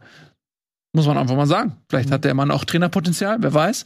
Ja, das wird dann natürlich Spielertrainer auch so große Spiele dann reduziert. Dann siehst du ihn am Wochenende Genau. auf der Einwechs aber nach der Einwechslung, wo er dann jeden Ball hinten fordert und jeder Ball geht verloren. Das ist ja dann die andere Seite der Medaille. Also es ist Absolut halt nicht, richtig, ja. nicht reproduzierbar auf jedes Spiel. Ja, über die großen Spiele. Ähm, Wenn es dann am Ende äh, vielleicht am, am letzten Spieltag gegen Wolfsburg ähm, oder vielleicht am vorletzten gegen Bochum dann wirklich um alles geht, dann würde ich sagen, okay, jetzt übernimmst du und ähm, dann klappt das auch schon wieder. Gut, also wir sehen in jedem Fall, dass ähm, die Hertha noch ein Restprogramm hat, was ihnen alles offen lässt. Sie haben, glaube ich, fast das, das leichteste Restprogramm von allen Mannschaften, vielleicht ähm, Hoffenheim am ehesten noch. Ähm, aber sie können eben in diesen direkten Duellen gegen zumindest mal vier Abstiegskandidaten und dann hast du auch noch Bremen, wo vielleicht auch noch ein bisschen was geht. Also da haben sie alles in der Hand, aber sie müssen natürlich dann auch anders agieren als jetzt gegen Hoffenheim. Wir haben noch ein paar andere Spiele im Abstiegskeller, die interessant waren. Fangen wir mal an mit Bochum. Bo also Bochum ist so eine Mannschaft, aus der ich ähm, zunehmend nicht mehr schlau werde. Die sind wirklich gestartet wie ein klassischer Absteiger. Dann haben sie irgendwie die Kurve gekriegt nach dem Trainerwechsel, haben dann da so Punkte-Serie gestartet, haben sich da rausgekämpft, dann sind sie wieder abgefallen, waren wirklich wieder so schlecht, dass man dachte, ja, okay, come on, sorry, das war offensichtlich nur ein Zwischenhoch. Und jetzt gewinnen sie zwei Spiele in Folge aus dem Nichts. Gut. Äh, das erste war, glaube ich, gegen Köln. Die sind selbst nicht gut drauf. Aber jetzt zu Hause gegen Leipzig, für die es doch um einiges geht, nämlich um die Champions League-Qualifikation, die auch aus, selbi, also aus der Champions League rausgeflogen waren und ähm, da jetzt auch nicht mehr vom Kopf her irgendwie doppelt belastet waren. Wenn du, wenn du beide Spiele anguckst, dann liegt es ja nur an einem einzigen Element. Äh, An einer Stelle machen sie es richtig über, also wenn, wenn Rose nach dem Spiel hier gegen Leipzig über, den, über die Einwurfsituation sprechen lässt, wie angefressen er davon ist, dass das halt passiert, obwohl nach seinen Aussagen es lang und breit vorher geklärt wurde, ähm, dann ist das das, was Bochum machen kann. Und alles andere ist Kaderbreite, wahrscheinlich braucht man nicht drüber zu reden, dass es sportlich jetzt nicht äh, für, vom Kader alleine für Platz 15 reicht, sondern nur, wenn da eine geschlossene Einheit kämpft. Und das machen sie so. Und mehr nicht. Und deswegen, wenn du auf Mannschaften triffst, die das mit ähnlich viel Bissen und Willen machen, so, dann kriegen sie, haben sie keine Chance. Das ist, deswegen verlierst du auch gegen das Spiel, das du gegen Schalke verlierst, finde ich, das ist zwar knapp, aber das verlierst du auch deshalb, weil dann eine Mannschaft auf der anderen Seite ist, die vielleicht noch 5% mehr hat. So, ähm, aber Leipzig hat halt gerade sieben Dinge aus Manchester mit im, im Rücken und denkt mhm. sich, okay, jetzt gegen Bochum, das kriegen wir schon hin. Und dann kriegen sie es nicht hin. Ich glaube nicht, dass man deshalb jetzt, also Bochum aus dem Abstiegsrennen rausholen sollte. Willen. Nein, nein, aber ich meine auch, weil, weil er von zwei anderen Absteigern spricht. Ich gehe fest davon aus, dass die auch am 34. Spieltag noch bis zur 90. Minute kämpfen werden müssen. Aber dass sie jetzt einfach diese drei, vier Punkte der Vorsprung haben, das hätte ich so nicht gedacht. Aber du kannst auch noch mal sehen, wie wichtig ist so ein Lucia dann eigentlich für die gesamte Stabilität ja. der Mannschaft, seit er wieder da ist. Ähm, du hast, kannst halt richtig in der Saison sehen, wo hat er gefehlt, wo hat er nicht gefehlt. Und ähm, du hast jetzt wieder eine Abwehrkette, die zumindest Erfahrung mitbringt, die dann auch in so einen unruhigen Momenten hinten die Linie hält und nicht sich auflöst, wie das dann in den Wochen zuvor teilweise war. Das ist natürlich Bochum, die müssen sich in das Spiel reinkämpfen. Und das haben sie jetzt auch wieder besser geschafft als in den Wochen zuvor und dann halt eben diesen einen Einwurf dann genutzt, wie du das gerade schon gesagt hast, was aus Leipziger Sicht, da wäre ich als Trainer stocksauer, wenn du halt so nach doppelter Einwurfverlängerung da zum, der Gegner zum Tor kommt und das halt auch, auch absehbar ist. Das Entscheidende ist ja, dass am zwei, also vorne, dem, dem ersten Ball kann er nichts, der hat das Trikot in der Hand, aber hinten steht der Spieler frei am zweiten Pfosten. Hm. Das, das fand ich an der Situation, weil also dass, dass sie das offensichtlich im Training vorher ge, ge, gearbeitet haben, das hast du an den ersten, an dem ersten Ballkontakt gesehen. Denn da wird's gearbeitet, aber hinten raus nicht. Und dann ja. macht Bochum das Tor. Und dann äh, muss man aber natürlich dazu sagen, dass auch Leipzig an dem Tag einfach nicht gut war. Also das Übliche, was wir die mhm. vergangenen Wochen immer wieder angesprochen haben, dass die im Ballbesitz so lahm sind. Also so wirklich, man hat das Gefühl, dass da gar keine Bindung da ist zwischen ähm, der ersten Linie und der zweiten Linie, weil eine Mittellinie gibt's ja fast gar nicht ähm, bei Leipzig. Und dass sie da dann ähm, sehr viel Hauruck spielen, aber auch sehr langsam immer hinten. Das ist das, was ich immer sage. Äh, das immer von links nach rechts dauert das immer so ein paar Sekunden. Und die haben wirklich bis zur Schlussviertelstunde gebraucht, bis sie überhaupt Torgefahr entwickelt haben. Dann aber auch natürlich mit Wucht und dann hätte es auch eigentlich eins zu eins stehen müssen nach Torchancen. Also da waren ja Riesendinger dabei, ja. die sie nicht gemacht haben. Aber halt über 75 Minuten war das viel mhm. zu wenig und da konnte dann äh, Bochum mit dem, was sie können, nämlich kämpfen, halbwegs gut stehen und dann vorne ähm, die wenigen Standards, die sie bekommen, nutzen. Aber wie, wie bewertest du die Aufstellung von Rose? Ich fand das wieder komisch, dass dann ja. äh, gegenüber dem letzten Spiel gegen äh, Gladbach wieder komplett, also eine andere Formation, wieder andere Spieler, äh, Simakonsch äh, statt Henrichs zum Beispiel. Ähm, du hast einen Haidara nicht mehr äh, auf der auf der Doppelsechs mit Leimer gehabt, ein Forsberg war nicht mehr in der Stadt. Also so Sachen, die eigentlich gut funktioniert haben. Immer wenn du denkst, du Leipzig, jetzt haben die mal so eine Startelf gefunden, die irgendwie funktioniert, wird irgendwie werden vier, fünf Positionen ausgetauscht und dann klappt es irgendwie nicht mehr. Also das habe ich nicht so. Also habe ich es schon verstanden mit dem Hintergrund von dem City-Spiel, ja. das natürlich unterirdisch war aus Leipziger Sicht die zweite mhm. Halbzeit, ähm, dass du dann als Trainer dann sagst, okay, ich kann jetzt nicht mal dieselben Spieler alle einsetzen und muss dann ein paar Dinge ändern, das sehe ich schon ein. Also das habe ich dann schon verstanden. Aber auch dann, dass du einen Paulsen vorne drin hast, ja, vielleicht den vielleicht mit zwei, drei Flanken mehr füttern und vielleicht auch auf Pressing hoffen, aber das ist dann gegen Bochum eher witzlos, weil die sowieso den Ball wegknallen. Aber Kampel hat sich jetzt auch nicht angeboten. Nee, hat sich auch nicht angeboten. So vielleicht Kampel so als spielstarker Mann da, der das leitet, aber hat er ja auch nicht gut hinbekommen in dem Spiel. Schubus leider noch wieder mit Abstand der Beste, aber auch der natürlich dann nicht gefragt. Und Werner dann in diesem Spiel auf links, wo du auch dann gemerkt hast, so richtig Sinn ergeben hat das alles nicht. So, da gebe ich dir schon recht. Aber es ist natürlich auch schwierig, wenn du in der Woche 7-0 verlierst musst du natürlich auch was ändern, dass du natürlich sagst, Forsberg, der hat schlecht gespielt, Henrichs war unterirdisch, dass du die dann nicht mehr spielen lässt, sehe ich dann auch irgendwo ein, wenn du ein Leistungsprinzip hast. Ja, wie, und auch, wie, Kampel ja. war schlechtester Mann gegen Manchester City, äh, Kickernote 6, glaube ich. Hm. Ich weiß nicht, ich. Ja, da hast du momentan nicht so viele Optionen, ne? Ich weiß, aber da würde ich dann halt sagen, okay, die ganze Mannschaft, du kannst, also wenn du 7-1 oder 7-0, ich weiß gar nicht, verlier, 7-1 verlierst, dann kannst du theoretisch alle elf rauswechseln, ne? Ähm, aber da würde ich doch dann sagen, okay, was hat in der Bundesliga bislang funktioniert? Was hat in, äh, das klammern wir jetzt mal aus, dieses Spiel, haben wir eine Klatsche gekriegt, ne, ähm, haben Haaland nicht in den Griff gekriegt, okay, Haken dran, vergessen. Aber ähm, ja, das wundert mich einfach so ein bisschen. Ich habe das, äh, ich habe mich so ein bisschen über die Aufstellung äh, von Leipzig gewundert und habe mir dann gedacht, ja klar, wenn du halt mit der B11 gegen Bochum antrittst. B11 finde ich jetzt ein bisschen. Ja, ist natürlich äh, ein hart. bisschen hart, aber wir reden immer von denen, die vielleicht nicht so oft Stamm gespielt haben in dieser Saison. Ja, ich sehe halt noch eher, dass du Paulsen und Silber vorne aufstellst und Werner, das war ein bisschen viel vielleicht, ja. Also bei Simmerkan für ähm, Hendricks finde ich jetzt gar nicht so den Aber Helix war super drauf in den letzten Wochen. Also ich, Mhm. Ja, und vielleicht äh, wollte er auch einfach mal durchrotieren. Was du bei Leipzig eben auch nicht außer Acht lassen darfst, ist, dass die eigentlich so äh, den, mit den breitesten Kader haben Hm. ähm, und auch qualitativ in der Tiefe eben ganz gut besetzt sind, relativ gleichwertig besetzt sind und Simakan war auch ähm, lange Zeit gesetzt, galt als, als absolutes, äh, als, als positive Entwicklung, hat dann so eine Delle bekommen. Henrichs hat das auch gut genutzt in der Zeit, aber du hast da eben auch Alternativen da hinten drin. Hast ja noch einen Klostermann, ähm, der auch auf der Bank saß, die alle um dieselbe Position rangeln. Dann hast du im Mittelfeld hast du das auch, wo du einen Kampel, Leimer, ähm, Schlager ist jetzt ja nun mal leider verletzt und dann hast einen Haidara, die alle, finde ich, ein ähnliches Niveau haben, je nachdem, wie sie gerade in Form sind und dass du dann als Trainer da auch ein bisschen moderieren musst und äh, versuchst, gerade wenn du Doppelbelastung hast, aus so einem Manchester-Spiel kommst auswärts, dass du dann auch äh, gegen, gegen den VfL Bochum sagst, okay, ich rotiere mal ein bisschen durch. Kann ich total verstehen. Das ist eben dem Kader auch ein Stück weit geschuldet. In, in, klar, aber ich denke auch, ähm, einen Forceback von Beginn für einen Paulsen wäre vielleicht eine bessere Lösung gewesen.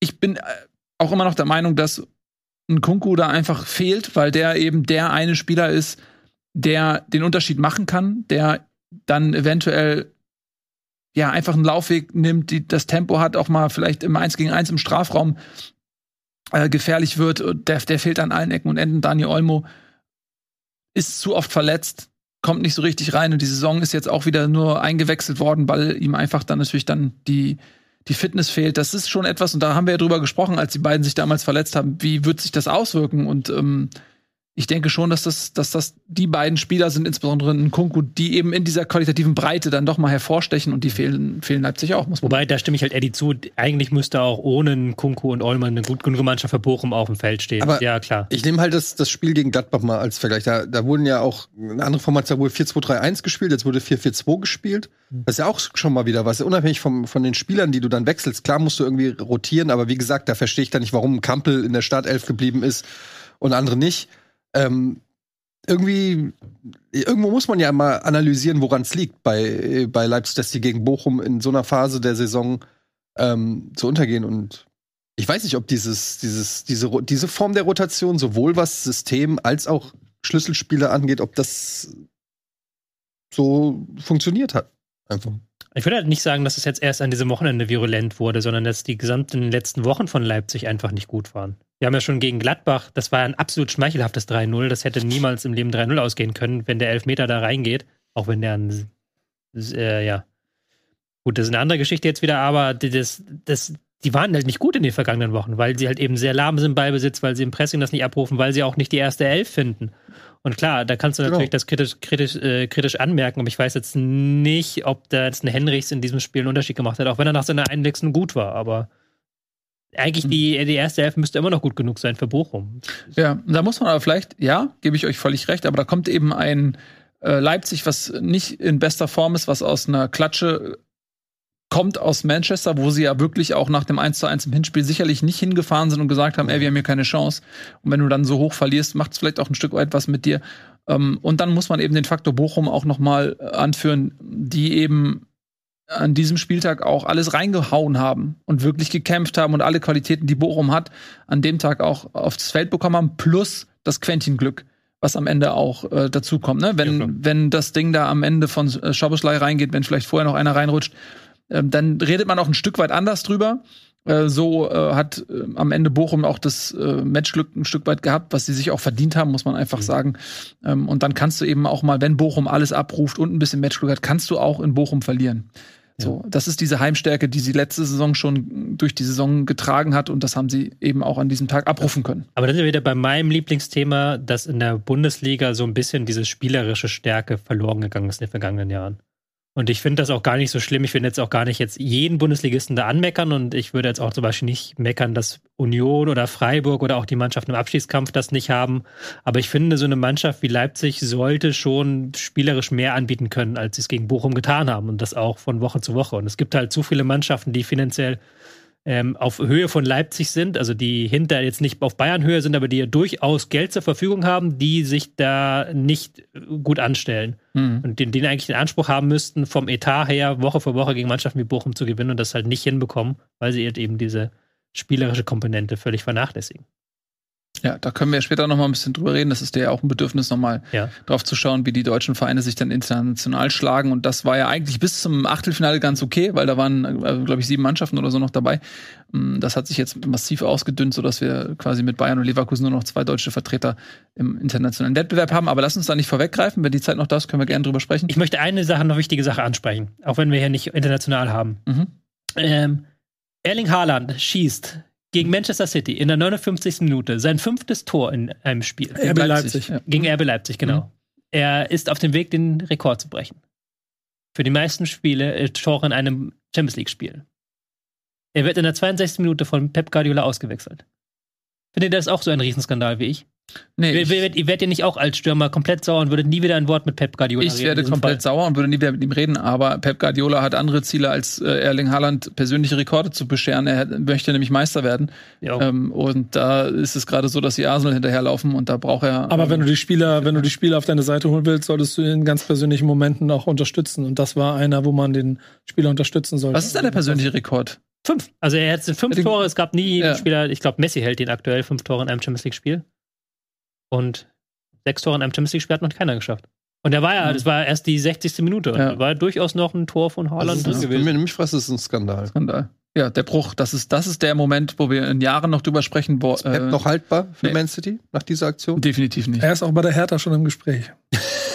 Was würde ein Pep Guardiola aus der Hertha machen? Das würde mich mal interessieren. Nicht. Pep Guardiola hat immer nur Spitzenvereine trainiert. Barcelona hat er trainiert, die Bayern, Manchester City immer mh, sportlich ihm alle Wünsche erfüllt worden. Ähm, hat was, er aber selber auch schon mal gesagt. Ja, was würde er mit so einer mittelmäßigen Mannschaft machen? Das würde mich mal. Er hat selber ja seine eigene Qualität auch schon mal daran selbst realistisch eingeschätzt, weil er gesagt hat, ich habe bisher nur bei den Supervereinen trainiert. Ja, das ist ja auch, nachdem ihm das 100, 100 Mal auch äh, das Offensichtliche geäußert wurde, ist ja auch so eine Äußerung dann nicht besonders ähm, erwähnenswert, weil es stimmt ja einfach auch. Aber, aber mich, ich meine es gar nicht als Kritik an ihm. Ich würde es einfach mal interessieren. Aber diese Diskussion haben wir auch schon oft geführt, so im Umkehrschluss, was würde Friedhelm Funkel aus den Bayern machen? Oder Peter Neururer.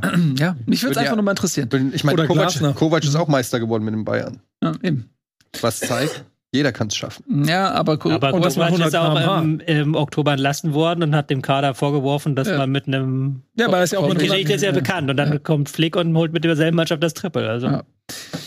Gut. Gibt ja auch Abstufungen in allen Formen. Mhm. So sieht das aus. Äh, wir hören das nochmal ganz schnell tabellarisch ein, was das für beide Mannschaften bedeutet, auch wenn wir das gerade schon mal gemacht haben. Aber es ist trotzdem äh, wirklich äh, interessant, ähm, weil sich nämlich beide Mannschaften nicht im Niemandsland befinden. Leipzig äh, kämpft um die Champions League und wir sehen, sie sind auf Platz 5 derzeit und müssen da ähm, auf dem Gaspedal bleiben, weil nämlich andere Vereine auch äh, durchaus Interesse haben am Ende der Saison auf einem der ersten vier Plätze zu stehen, insbesondere Union natürlich, aber auch Freiburg, so dass Leipzig sich da nicht so viele Fehltritte erlauben kann. Und für Bochum ist es ein kleiner Befreiungsschlag.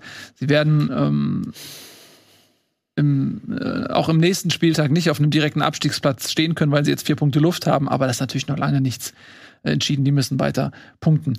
So, äh, wir machen eine klitzekleine Unterbrechung, die wird nicht sehr lange dauern, dann sind wir gleich wieder da und dann geht's ja weiter.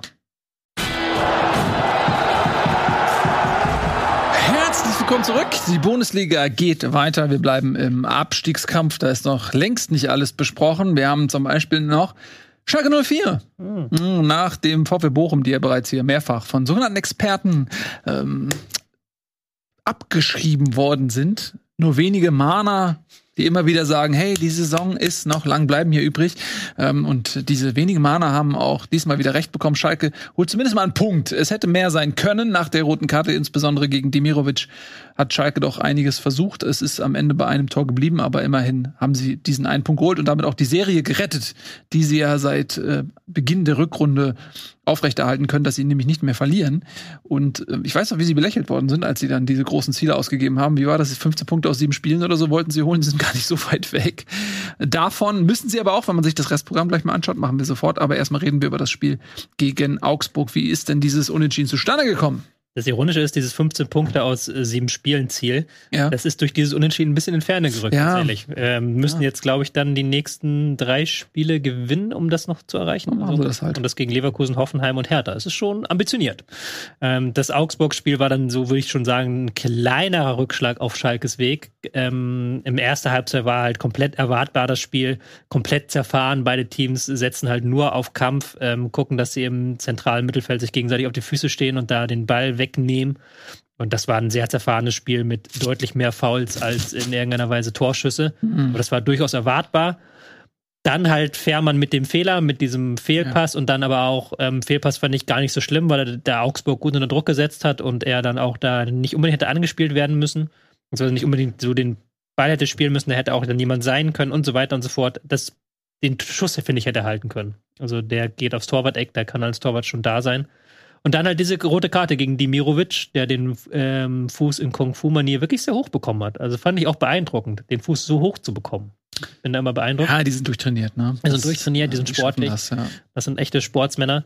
Und danach, klar, dann hat Schalke 90% Ballbesitz gehabt und hat dann das Spiel machen dürfen. Hat man aber auch gemerkt, dass das nicht ihre liebste Aufgabe ist, dass das ähm, gegen zehn Mann, gegen zehn mit Maus und Mann verteidigende Augsburger nicht das Geilste ist, was sie, was sich Schalke vorstellen kann.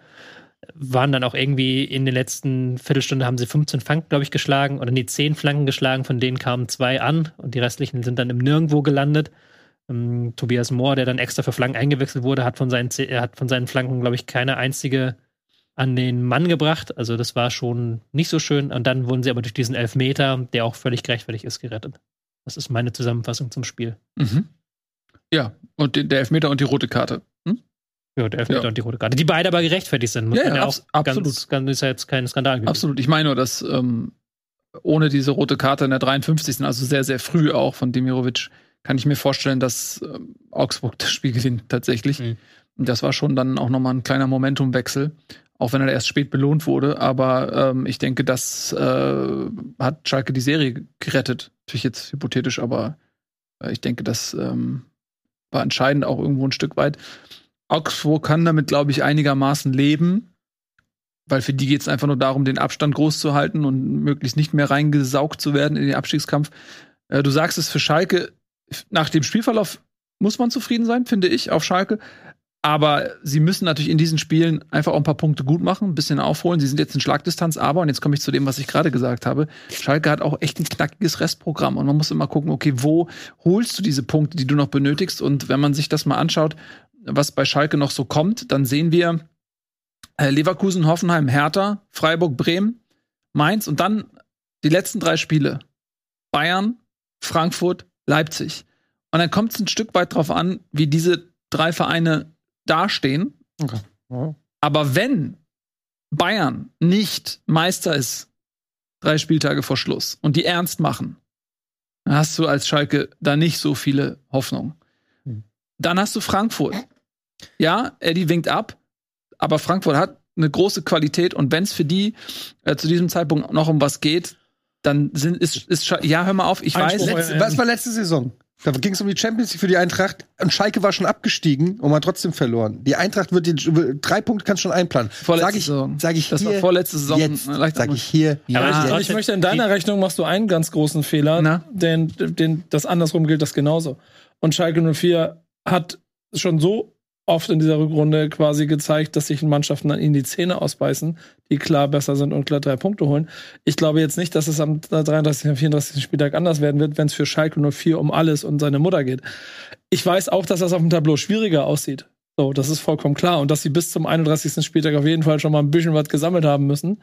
Dann, sonst hinten raus wird's echt, also du kannst da nicht mit viel rechnen, Ja. aber wenn es darum geht, aus den drei Spielen Platz 16 zu sichern, warum auch immer, so, dann ist das nicht so, dass ich die per se abschreiben würde. Nee, also um Gottes Willen, ich sag nur, ich, was, ich bin ja nicht zum Ende gekommen, weil, weil gerade Frankfurt dann äh, mit Eddies Pessimismus da, dazwischen kam. Aber Leipzig ist 34. Spieltag und du hast äh, die Bayern und Leipzig auswärts, ne? Das ist auch nochmal ein Unterschied, ob du irgendwie in Gelsenkirchen da in deiner Ja, aber Arena das, spielst. aber das wissen die in- in- auf Schalke doch auch. Deswegen so. haben sie ja dieses Ziel ausgerufen. Das ist ja Genau. nicht zufällig, dass sie gesagt haben, wir müssen jetzt Mhm. die 15 Punkte sammeln, bis eben die letzten sechs Spieltage kommen und dann kommen nur noch die Großen von oben. Also sagen wir so, wenn, wenn, wenn die nicht aus, und jetzt nehme ich das hier mit rein, lasst, lasst, nimm das nur dazu, wenn nicht aus Mainz, Bremen, Hertha und Hoffenheim, Freiburg nehme ich zwischendurch nochmal kurz raus, wer weiß, wo die stehen dann.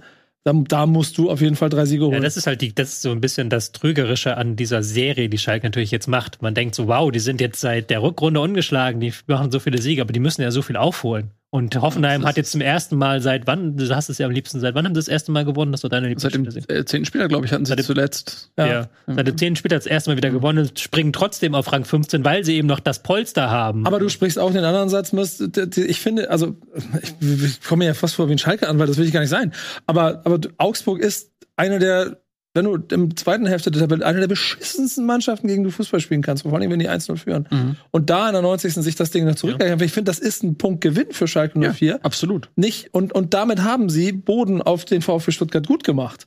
So, dass du nicht auf fünf Mannschaften an einem Spieltagplatz gut machst, ist auch klar. Aber du hast jetzt als allererstes mal den VfB Stuttgart einen Platz hinter dir gelassen und der Platz 15 ist ja, oder? Auch nicht, auch nicht jetzt, also in unerreichbare Ferne, weil die auch alle unentschieden gespielt haben. Also, Ja, ich, ich, Nico, wer steigt denn jetzt ab? ich, äh, das kann ich dir nicht sagen.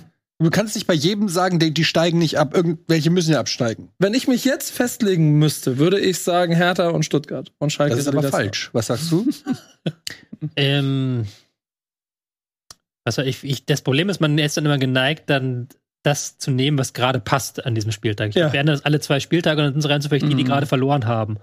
Aber ich habe ja vor der Saison, war ich ja, glaube ich, mit ähm, Hertha, Augsburg und wem hatte ich noch? Bestimmt Bochum. Bestimmt Bochum, ja. Ja. Das, ich Da sehen. Hertha auch- Regie ja, ist danke. MVP, Dankeschön.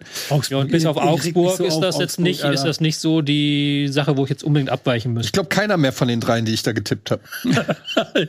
Ja, und weißt du, was das Entscheidende ist? Ich sag dir jetzt, ich glaube, Hertha wird eng. Ich habe äh, gerade mit Tommy, Tommy von dem, von dem äh, Twitter-Account. Äh, Tommy. Mhm. Tommy von dem Twitter-Account. Tommy Gmür, Tommy äh, von dem Twitter-Account. Mann, Big City Club Twitter-Account. Den kennt ihr auch. Hm. Und mit dem schreibe ich oft und viel darüber. Und ähm, der meint, ey, guck dir mal die Statistiken von diesem Trainer an. Und sag du mir, ich habe ihm gerade gefragt, schmeiß den Trainer raus. Habe ich mir die Stelle, hab gesagt, okay, ich gehe fest davon aus, dass Hertha den Trainer rausschmeißt in den nächsten zwei Wochen. Wenn sie das machen, dann ist Hertha nicht mehr die Mannschaft, von der du jetzt denkst, sie steigen ab, sondern dann steht da irgendein Felix Magath, name it, irgendwie mit, mit Boateng und mit einer Trillerpfeife vom Hals am Spielfeld dran. Und dann gewinnen die auf einmal irgendein Spiel, von dem du nicht mehr. Deswegen, ich habe keine Ahnung. Und das ist doch das Geile. Das Geile, das Geile daran ist nur, Werder Bremen hat 10 Punkte Vorsprung auf Platz 16. Okay, also das ist für dich das Wichtige. Ich verstehe. Noch mal ganz kurz, ich weiß, ähm, vielleicht verbringen wir zu viel Zeit, aber ich will es noch einmal ganz kurz äh, betonen, weil es ja eben auch darum geht, dass Wir jetzt einzuschätzen, wer, wer äh, am Ende absteigt. Und noch mal zum Restprogramm von, von Schalke, was auch nicht irrelevant ist, die haben halt auch einfach Knaller auswärts. Ne? Also die haben noch mal ganz kurz am 29. Spieltag auswärts Freiburg, dann haben sie Bremen zu Hause, okay, ja, mal gucken.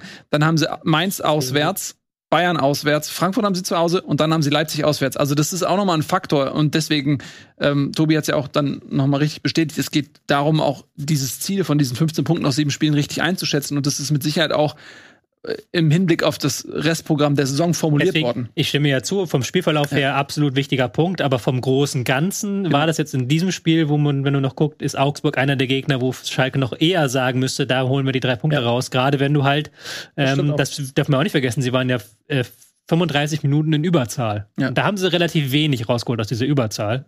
Klar ist nicht ihre Stärke, aber muss man auch mal kritisch anmerken dürfen, dass natürlich dann kommen wir wieder in so ein Szenario, wo sie vielleicht irgendwann siegen müssen, weil sie in der Tabelle so schlecht stehen. Und da sehe ich halt Schalke noch nicht auf der, in der Lage, irgendwie Spiele für sich entscheiden zu können, jenseits des Kampfes ein 0-0 rauszuholen, was sie lange jetzt ja geschafft haben. Das sehe ich halt noch als großen Step. Das denke ich auch. So bleibt das äh, in jedem Fall spannend. So oder so ist es beachtlich, egal wie es jetzt am Ende der Saison ausgeht, finde ich schon, dass es beachtlich ist, dass Schalke sich aufgebäumt hat und es nochmal geschafft hat, wirklich teilzunehmen am Abstiegskampf. Was glaubst da du ist, denn, wer wieder der, absteigt? da ist wieder der berühmte Finger. Ja, was glaubst du, wer absteigt? Mhm, Weil ich wir haben sag- alle gesagt, ne? Ja, ich sag, Schalke steigt ab. Es tut mir Ja. leid, ähm, eben auch aufgrund des Restprogramms, deswegen habe ich es auch nochmal erwähnt. Und ähm, ich glaube, von der, ich glaube schon, dass Bochum ist, äh, muss sich auf die Heimstärke verlassen. Die sind immer wieder gut für diese völlig überraschenden Siege. Ähm, aber ich will jetzt auch nicht ständig hin und her flackern und äh, deswegen sage ich einfach, Bochum haben auch meiner Meinung nach ein recht schwieriges Restprogramm, aber gewinnen sie halt gegen Leipzig, also das heißt offensichtlich nichts. Ähm, sie müssen die Heimspiele gewinnen, dann haben sie, haben sie gute Chancen, aber trotzdem, ich bleibe jetzt dabei, einfach um am Ende dann auch sagen zu können, ich hatte recht. So. Wenn ich jetzt nochmal umswitche und dann ist es doch Bochum, habe ich das verloren. Mhm. Weißt du? Deswegen aber bleib ich bleibe auch dabei, dass wir das, das wird noch am 34. Spieltag werden noch vier von diesen fünf mindestens zusammenstecken. Und das wird, und die, wir werden es mhm. auch in der 70. Minute am 34. Spieltag noch nicht wissen, diese Saison. Da bin ich mir ziemlich sicher. Ja, Stuttgart, ähm, wir reden natürlich auch nochmal über Stuttgart. Ähm, die sind nämlich jetzt Tabellenletzter. äh, hast, du hast du die Sprachnachricht von Noah mal abgehört in der Zwischenzeit? Nee, aber ich habe, ich habe ihn darum gebeten, dass er mir mal kurz runterschreibt, was er dann alles äh, an Informationen rund in den VfB Ich könnte jetzt einen ich doch, Noah Platschko. Ja, ganz kurz, gib mir eine Sekunde. Dann machen wir das doch folgendermaßen. Dann schließen wir mal jetzt das Schalke-Spiel mal ab. Wir werden dazu eh nicht mehr, glaube ich, äh, viel ähm, Interessantes rauspulen äh, können aus diesem Spiel Augsburg gegen Schalke und machen direkt weiter mit dem VfB Stuttgart. Unser guter Freund Noah, der auch schon in der Sendung war, der ein Hardcore-Stuttgart-Fan ist, hat dir was geschrieben. Was hat er denn gesagt? Ähm, ihr könnt euch jetzt Getränke nehmen, ein bisschen Zeit, weil ja, ist doch wunderbar. gehen wollt. Gib uns, mal, äh, gib, uns, gib uns mal die Zusammenfassung. Die Zusammenfassung, die, die Quintessenz. Nee, ich, ich ratter jetzt schon runter, was ich anfangen ah. habe, weil das ist, das ist ein, das, das, ist vor allem etwas, mit dem du dich aber auseinandersetzen kannst. Ich? Mhm. Ja, ja, gut, okay.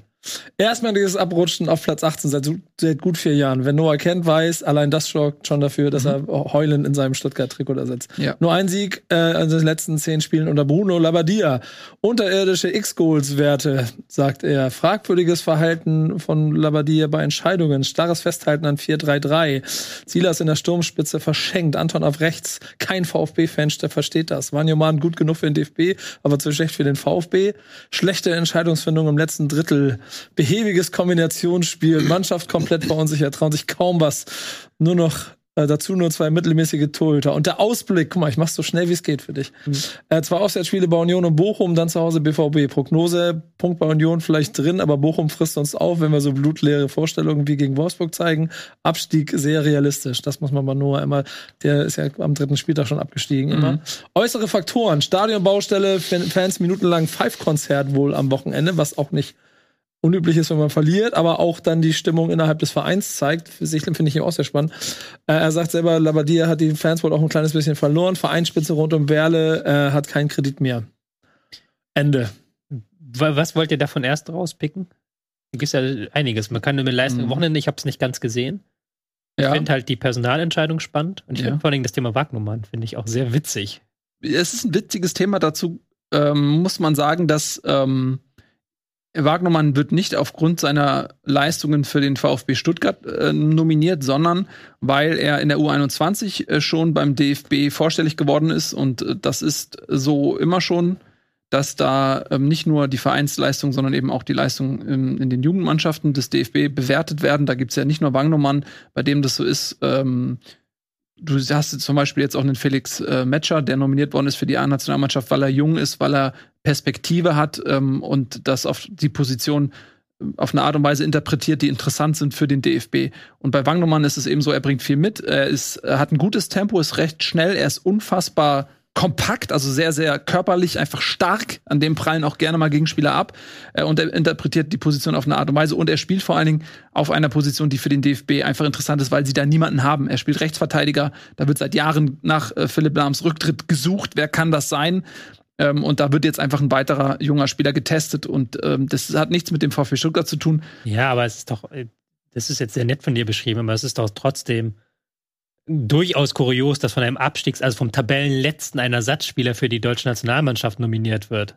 Das ja, ist doch ein aber ich sag kurioser ja, Fakt. Und ja, der, aber das hat nichts mit dem Stuttgarter zu tun, dass er nominiert wird. Ja, aber es ja. ist ja schon so ein bisschen, ja, dem, dem trauen wir schon was zu, dem Wagnumann, sagt mhm. der Flick und der ähm, Labadia sagt, ich lasse da lieber Anton spielen, obwohl der auf dieser Position, ich bin ein riesen Anton-Fan, aber der hat auf dieser Position einfach nichts zu suchen. Der ist kein Rechtsverteidiger, der hat, bringt nach vorne dir sehr wenig, der kann auch seine Skills in der im Spielaufbau gar nicht richtig einbringen, da auf dieser Position. Sehe ich halt überhaupt gar keine Not, ihn da spielen zu lassen. Und äh, dieses, das hatten wir ja auch gerade, dieses Festhalten am 4-3-3, ich mag ja das 4-3-3-System von Bruno Labbadia eigentlich total und ich bin ja auch jemand, der immer Labbadia verteidigt hat. Aber da sehe ich jetzt momentan auch das passt halt gar nicht zu dieser Mannschaft so richtig. Die ist ja auch, hat ja unter Matarazzo Fünferkette immer gespielt und hat da mhm. dann auch mal besser ausgesehen und ist natürlich auch mit einem Sosa und Wannumann als Fünferketten-Außenverteidiger eigentlich prädestiniert dazu und eine ja. Dreierkette Ito, Mafropanus, Anton, das, das sehe ich total. Und dass die Fans auch nicht verstehen, dass Silas vorne drin spielt, der immer eigentlich eher vom Flügel auskommend war und da seine besten Spiele gemacht hat, das verstehe ich auch total. Und klar kannst du jetzt auch bei Wolfsburg wieder sagen, wie Labbadia gesagt hat, wir standen gut defensiv, das Gegentor muss nicht sein. Wir haben eigentlich das gut wegverteidigt, klar, aber sie haben halt auch dafür nach vorne nichts zustande bekommen. Also ich sehe all die Kritikpunkte, die Noah hat, sehe ich genauso. Und wenn dann der Bundestrainer auch noch kommt und sagt, ey, ihr habt hier einen Spieler, den, den möchte ich haben, und der Trainer sagt aber gleichzeitig, das ist ein Spieler, der ist, der nicht, nicht gut genug, um beim Tabellenletzten Fang anzuspielen, das ist schon eine, eine große Diskrepanz. Hm, das stimmt. Ohne aber da jetzt Seiten ergreifen zu wollen, weil ich bin gar kein riesen Wagner-Fan, muss man auch dazu sagen. Ja, ähm, das, lass uns, das können wir vielleicht noch mal irgendwann, wenn wir über internationale Spiele vielleicht auch noch mal ein bisschen äh, vertiefen, was äh, ich denke schon, er hat gewisse Qualitäten. Ähm, er ist halt sehr verletzungsanfällig und ihm fehlt einfach so, dass er wirklich einfach mal zwei Jahre durchspielt. Mhm. Ähm, das fehlt ihm einfach leider komplett. Ähm, aber es gibt auch andere Beispiele von Spielern, die, was ich, einen Sonny Kittel, äh, fällt mir einfach nur ein, weil er jetzt vom HSV gespielt hat, äh, der äh, eine Phase hat in der Karriere, wo er ständig verletzt war, auch schwer verletzt war. Ähm, und wenn er dann regelmäßig spielt, dann, dann ist das auch ein anderer Spieler. Aber egal, lass uns nicht zu lange darüber reden. Ähm, also ich sehe, es gibt auf jeden Fall äh, Kritikpunkte, was die personelle ähm, personelle Entscheidungen Labadias angeht. Ich kenne ihn auch noch als Trainer, der einfach auch sehr an der Viererkette hängt. Es gibt ja so manche Trainer, die haben so ihr Lieblingssystem Thomas Schaf einfach mit der Raute und so weiter, wo du sagst, okay, das, äh, da ist das System größer als äh, vielleicht das, was die Mannschaft hergibt und die Bereitschaft äh, von diesem System abzurücken unter Berücksichtigung des Spielermaterials ist nicht so groß bei einigen Trainern vielleicht. Und Labadier ist ein Viererkettentrainer, oder? Ja, ist so. Punkt. Ja. Ja. Trotzdem ähm, kriseln die so richtig bergab. Jetzt auch dieses Heimspiel gegen Wolfsburg darfst du eigentlich in der Situation nicht verlieren. Jetzt trifft auch noch Mamouche, also jemand, der in der letzten Saison auch noch für Stuttgart gespielt hat. er hat sich entschuldigt dafür. Das muss man an der Stelle ja, zu seiner Verteidigung hat sagen. Er, hat er gut gemacht. Das war aber auch ein schönes Tor, aber auch die Art und Weise, er wird da überhaupt nicht angegriffen. Die Leute laufen mit, erwarten alle so ein bisschen, dass er sich vom Ball trennt und einen Pass spielt oder so. Äh, wird einfach nur mitgelaufen und dann darf er da aus 20 Metern oder so einfach komplett ungestört zum Schuss kommen und dann kannst du einem Spieler wie Mamouche auch mal zutrauen, dass er den dann auch reinmacht. Vielleicht haben sie gedacht, der gehört noch zu ihnen. Ja, möglicherweise. Aber es war schon, finde ich, ähm, bezeichnend, dass die da einfach nur mitlaufen, oder? Also da geht keiner so richtig rauf. Was haben die erwartet, dass, dass er aus der Entfernung nicht auf, irgendwie aufs Tor schießen kann, oder was? Was war der Plan? Okay, lass uns noch ein paar andere Aspekte ansprechen. Stadionbau. Gibt's ja auch immer wieder Bochum. Sprechen wir an. Die haben eine Heimstärke entwickelt. Das ist ihre große Stärke. Stuttgart, der Rückhalt der Fans geht so ein bisschen verloren. Die spielen auf einer Baustelle. Ist das nicht auch ein Faktor dann vielleicht im Abstiegskampf, wo du sagst, okay, du kannst nicht mal irgendwie eine Heimbastion aufbauen? Ähm, mein Freund Pillow sagt bis heute, wenn die Pandemie nicht gewesen wäre und Schalke 04 das Stadion gehabt hätte, wären sie nicht abgestiegen. Mhm. Das ist schon eine sehr. Lass ihn, lass ihn. Kannst ja, es waren trotzdem 45.000 Leute im Stadion. Bei Stuttgart? Also es ist ja nicht so, dass da irgendwie vor ein halbes Geisterspiel war oder so. Ja, ist ja trotzdem schon komisch, wenn du da siehst, da eine ganze Ecke ist, eine, klafft eine riesige Lücke. Bei jedem Hoffenheim Auswärts. Ich habe das Gefühl, der komplette Verein ist so ein bisschen Baustelle, um das mal komplett zusammenzufassen. Mhm. Ja, ne, Starke Metapher. Dankeschön, sehr gerne. Äh, ist ja auch, ist ja auch angefangen bei. Du willst auch? Okay, da willst du auch, dass. Äh, das, das ist ja. angefangen, weil je, also jede Schlagzeile, die rund um diesen Verein im Moment oder in den letzten 12 bis 24 Monaten stattgefunden hat, die nichts mit sportlichen Ergebnissen zu tun hatte, musste ich doch an den HSV erinnern aus der Vergangenheit. Und das meine ich jetzt nicht chemisch, sondern mit dem mhm. Problem, mhm. dass du siehst, okay, du hast überall Sachen, über die diskutiert wird. Erst die, die, die Präsidentschaft, dann die Diskussion darüber, dann ein Machtkampf daraus. Dann äh, wird mit Missintat ein offensichtlich sehr, sehr wichtiges Element äh, auch, auch so für, für, die, für die Drehung äh, der, der internen Strukturen rausgerupft. Dann werden drei Ex-Internationale als Berater eingesetzt, von denen bis dahin, glaube ich, niemand außer auf einer Tribüne irgendwie von denen irgendwas mitbekommen oder gehört hat. Also zumindest habe ich jetzt keine großen Einschläge bis in meine Presse äh, Seiten mitbekommen, was das jetzt dem Verein gebracht hat, außer vielleicht internen äh, Austausch oder sowas alles. Und das in der akuten Situation, in der sich der VfB befindet, ist, glaube ich, ein Cocktail, der aus der Entfernung betrachtet echt bedrohlich aussieht. Ich ist es halt immer, dann wird es halt schwierig, wenn ich als jemand, der jetzt nicht nah, regional nah dran bin, weiß, wie die Verantwortlichen überall heißen und wer die Berater sind und sowas. Ja, bei Union Berlin oder bei Freiburg, da musst du halt schon so ein richtiger Fußballnerd sein, um zu wissen, wer ist Jochen Seyer oder sowas. Aber das, bei Stuttgart weißt du da alles, weil sie da halt wieder mal mhm.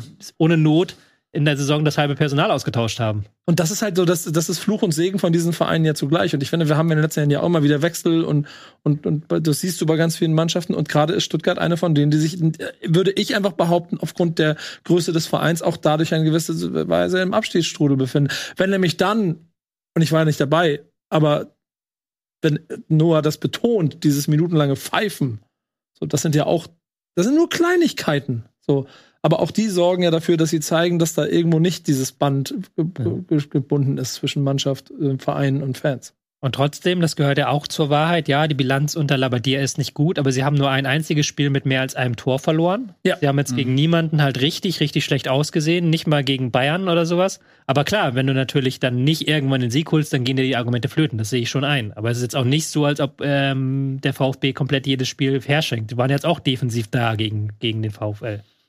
Ja, genau. Und das ist natürlich so ein bisschen äh, auch vielleicht das Trügerische, dass man Stuttgart immer mehr zutraut, weil man sieht gewisse Qualitäten, die sie offensichtlich haben, und dann denkt man so, ja, okay, aus diesen Qualitäten heraus muss man ja manchmal auch mal Punkte schöpfen können. Das gleiche, was man bei Hertha auch zu Beginn der Saison attestierte, dass man eine klare Verbesserung sah und dachte, okay, das ist jetzt eine Frage der Zeit, bis sie dann auch mal die Spiele gewinnen.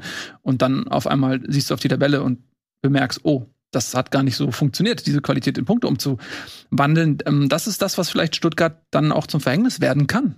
Ja, dass man äh, sich am Ende fragt, wie konnte es so weit kommen? Genauso kannst du aber anders argumentieren, dass du sagen kannst, okay, es ist Potenzial da für eine Leistungssteigerung. So, das ist ja, ja. Potenzial da. Und vielleicht, wenn Labadia jetzt mal in dieser, diese Pause nutzt und so zwei, drei Sachen überdenkt, ob die wirklich unbedingt sein müssen, ob du halt wirklich eine Waldemar Anton als Rechtsverteidiger mhm. spielen lassen musst, ob du nicht vielleicht eine andere Sturmreihe da basteln kannst, die ja auch schon gebastelt wurde zeitweise.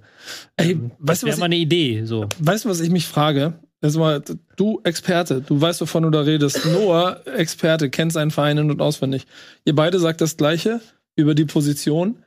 Das werden nicht die einzigen sein. Warum hält dann so jemand wie Labandia daran fest? Das ist ja manchmal das Kuriose so. Es gibt ja manchmal so Entscheidungen im Fußball, wo halt eigentlich, da musst du nicht mal ein Experte zu sein. Also das mit Waldemar Anton, das sagt halt jeder, den du bei VfB hörst. Ob, ich, ob jemand, der aus der aus taktischen Ecke kommt oder jemand, der aus der Fanecke eher kommt. Aber es muss doch ein Argument dafür geben. Das weiß ich nicht. Das ist halt die große, große Frage so. Dass er halt sagt, er will die Viererkette haben, dass er sagt, er will Waldemar Anton auf dem Platz haben. Er kann es ja auch halbwegs gut defensiv stabil hinbekommen, aber natürlich gehen ja manche Dinge da verloren. Da sind halt so, wir hatten schon so viele Fragen, wo wir halt, wo alle, alle auf der Welt haben es gesehen. So, ich sag nur Marc von Bommel in Wolfsburg. Jeder auf der Welt hat gesehen, dass es, wie es enden wird, aber trotzdem haben sie es durchgezogen. Und so ist es jetzt so ein bisschen auch, habe ich das Gefühl, leider bei Labadia in Stuttgart mit manchen Personalentscheidungen. Mhm. Aber das, das heißt ja, dass im Prinzip der VfB, wenn da jetzt nicht durch eine Länderspielpause und schnell zwei Spiele sofort eine Entwicklung entsteht, dann sich nochmal die Frage stellen muss, ob man für die letzten fünf, sechs nochmal wieder einen neuen Trainer installiert. Ich bin mir ziemlich sicher, dass die erste Woche nach der Länderspielpause mit Union Berlin auswärts, dann das Pokalspiel in Nürnberg und dann nochmal Bochum auswärts, das ist auch eine All-or-Nothing-Woche für ja. Una Labadia, ist völlig klar. Ja. Mhm. Vorher sicherlich nicht, aber danach dann auf jeden Fall. Ja. ja, und du hast natürlich dann auch als Trainer vielleicht, wenn du merkst, es wird eng, eher nochmal die Bereitschaft, dich zu überdenken und was Neues auszuprobieren. Wenn du merkst, das funktioniert nicht und für ihn selber wird es auch ein gut, dann kann ich es jetzt auch noch mal irgendwie probieren. Vielleicht ähm, funktioniert's. Ne? Mhm. Ähm, vielleicht sehen wir dann da auch nach der Länderspielpause wirklich noch mal eine Änderung. In jedem Fall ähm, hat Stuttgart auch noch eine Menge Potenziale, sage ich mal. Sie haben jetzt ähm, Bochum, klar, das wird schwierig auswärts. Sie haben aber auch noch Augsburg, sie haben Hertha noch und sie haben am letzten Spieltag Hoffenheim. Äh, sie haben auch schon mit den Bayern und mit Leipzig äh, einige große aus dem Weg geräumt. Ähm, Dortmund haben sie noch zu Hause. mh, ganz interessant. Ähm, man kann ja mal gucken, auch auf Restprogramm, was so die Vereine in den Spielen, die sie noch vor der Brust haben, in der Hinrunde für Punkte geholt haben.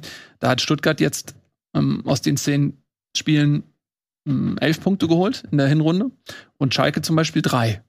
Ja, gut. Ne, aus denen, die noch übrig sind. Das ist Ja. nicht mehr das Schalke aus der Hinrunde, ist völlig klar. Ähm, aber finde ich immer einen ganz, ganz interessanten Wert auch. Gut, ähm, machen wir weiter. Wir sind ja noch nicht ganz durch hier mit unserem Abstiegskampf, ne? Sehe ich das richtig? Wir haben ja noch, äh, wen nehmen wir als nächstes? Ah, wir sind, Sei denn, du willst jetzt unbedingt durch. Werder Bremen reinquatschen und Jana geben, sind wir eigentlich relativ gut durch, relativ damit gut durchgekommen. Dann lass uns jetzt mal die interessanteren Spiele auch noch mal jetzt. Äh, ich ich ziehe uns jetzt mal so ein bisschen aus ähm, aus diesen Zwängen raus und lass uns noch mal zurück nach oben springen. Da gab es ja auch einen sehr sehr. Ich habe es versucht so lange wie möglich rauszuhalten, Eddie, aber es geht nicht. Wir müssen drüber reden.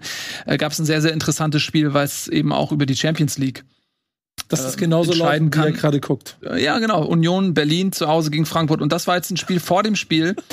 Ähm, Union 45 Punkte, Frankfurt 40. Da sagt man natürlich, okay, das muss Frankfurt gewinnen, dann stehst du bei 43, Union steht bei 45 und dann- dann bist du dran. Union gerade eh auch in einer äh, etwas schwierigeren Phase. Jetzt kommt das aus in der Euroleague und auch in der Bundesliga gab's ähm, hier und da mal schwierige Partien.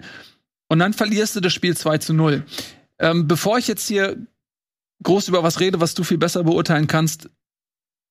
Ich, oder ich kann ja mal raten. Du wirst sowas sagen wie Union verweigert sozusagen zu Hause das Spiel zu machen, überlässt Frankfurt das Spiel. Frankfurt macht nichts draus, nutzt die Chancen nicht, dann kommt Union, macht irgendeinen Kacktor, ähm, legt dann noch eins nach und am Ende weißt du gar nicht, warum du verloren hast, sowas in der Art. Das ist genau das. Fütter das mal an, noch ein bisschen mehr mit. Ey, der ist richtig Also- gebrochen. Ja, jetzt, du sagst es richtig zusammen, ich sehe das auch körperlich. Ja, nee, das ist auch einfach, ich habe, äh, das ist natürlich jetzt eine nicht so geile Woche. Erst in der Champions League rausfliegen, wo dir die Grenzen aufgezeigt wurden. Die Eintracht hat jetzt seit sechs Spielen nicht mehr gewonnen.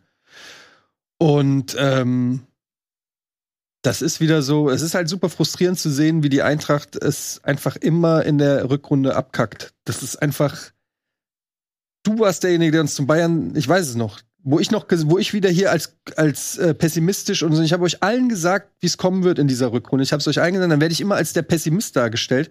Und bei der Eintracht geht wieder der Punk ab. Das ist jetzt also diese eine Partie, aber du hast einen Hellmann, der beim DFB im Gespräch ist, Krösche, DFL? an- DFL, sorry. Krösche angeblich bei Liverpool, der Präsident äh, mit Koks-Affäre erstmal abgemeldet. Das heißt, du hast schon wieder so eine Führungsetagen-Ding. Fünf Leute in der Startelf scheinen schon einig zu sein mit anderen Vereinen. Ähm, Glasner, muss man sagen, habe ich ähm, nach diesem Spiel, ich habe ich hab mir ehrlich gesagt immer gewünscht, dass er mal eine Reaktion auch öffentlich zeigt, weil der immer sich schützend vor die Mannschaft gestellt hat, egal wie scheiße sie gespielt haben. Das hat er dieses Mal nicht gemacht. Das war aber in einer frappierenden Art und Weise, die mir schon wieder zu extrem war. Also einsilbig geantwortet auf der Pressekonferenz, hat seine Abwehr namentlich mehrmals in, auf der Zone, ähm, in, auf der offiziellen Pressekonferenz so in den, also wirklich angezählt. Hat also äh, einfach denn die Qualität abgesprochen, hat gesagt, Qualität kann man nicht trainieren, weil weil es gesagt, weil sie wieder einen Treffer nach einem Standard ähm, gefangen haben. Aber das ist ja ganz interessant, weil letzte hat- Woche hat er ja noch gesagt, ähm, wir ähm, haben eigentlich allen Grund, selbstbewusst zu sein. Ja. Und ähm, Er wollte sind's natürlich stark, stark Und jetzt vor dem im Prinzip League genau das. Gegenteil. Das Ja. ist schon ein interessanter Kurswechsel. Und es war auch, er hat auch gesagt, ich darf jetzt hier, ich kann jetzt hier nicht mehr sagen, sonst wird's für mich kritisch. Also es waren auch Schüsse gegen Krösche. Also da ist er wohl auch unzufrieden mit der Winterplanung. Man hat natürlich einen Hinteregger verloren, den man nicht ersetzt hat. Ein Philipp Max, der am Anfang noch mit jubelnden Armen ähm, empfangen wurde, spielt schon wieder keine Rolle mehr. Christian Lenz spielt äh, stattdessen, äh, Christoph Lenz. Christian oder Christoph? Christopher, oder? Chris, Chris, Christopher Lenz, ähm, was kein gutes Zeichen ist, weil Lenz jetzt auch keine Granate ist, muss man fairerweise sagen.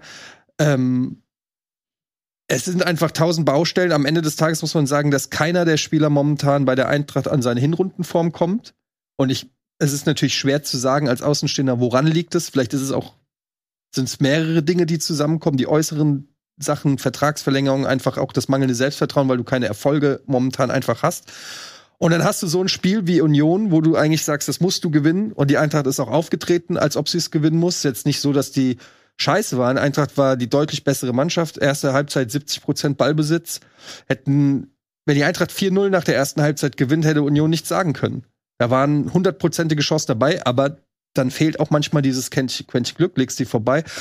Und dann macht Union einen Standardtreffer und ein so ein komisches Tor, wo ja natürlich das Abwehrverhalten von der Eintracht nicht gut ist, aber wo ein Behrens sich dann einmal irgendwie gegen Tuta im Kopfball durchsetzt, dann irgendwie einen Zweikampf gewinnt gegen Smolcic und dann auch noch Trapp, der seit Wochen in Topform hält, tunnelt. Und dann verlierst du das Ding 2-0 und bist mehr oder weniger aus dem Champions League-Rennen so gut wie raus. Und es ist einfach super frustrierend, ähm, wenn du in der Hinrunde auf Platz 2 bist. Und äh, dir, und dir anguckst, in welcher Form die Spieler alle sind und alle und so ein richtiger Hype entsteht, das ist natürlich immer das habe ich ja auch schon oft gesagt, so, äh, dass das persönliche Gefühl hängt ja auch immer mit dem, was vielleicht möglich gewesen wäre innerhalb einer Saison oder mit dem zusammen. Und das ist einfach jetzt momentan, fällt wieder gefühlt alles auseinander. Es steht wieder ein Riesenumbruch vor, du weißt wieder nicht, also diese, was ich meinte, so wie Glasner sich präsentiert hat nach dem Spiel, das, also wir haben in der in meiner Eintracht WhatsApp-Gruppe über einen Rücktritt spekuliert. Der war so angefressen und auch hat so die Qualität seiner eigenen Mannschaft in Frage gestellt. Das ist schon gerade für jemanden wie Glasner, der jedes Wort mit Bedacht wählt, der noch nie einen, zumindest öffentlich in, einer, in einem Interview oder so einen Ausfall hatte. Das war schon beachtlich. Und er, da gab es dann die Frage, ja, jetzt ist ja Länderspielpause, da äh, sind ja viele Spieler äh, weg. Äh, sagt Glasner daraufhin, nee, nur die Offensivspieler sind weg. Also er sagt im Prinzip, Nee, nur Offensivspieler sind bei uns Nationalspieler.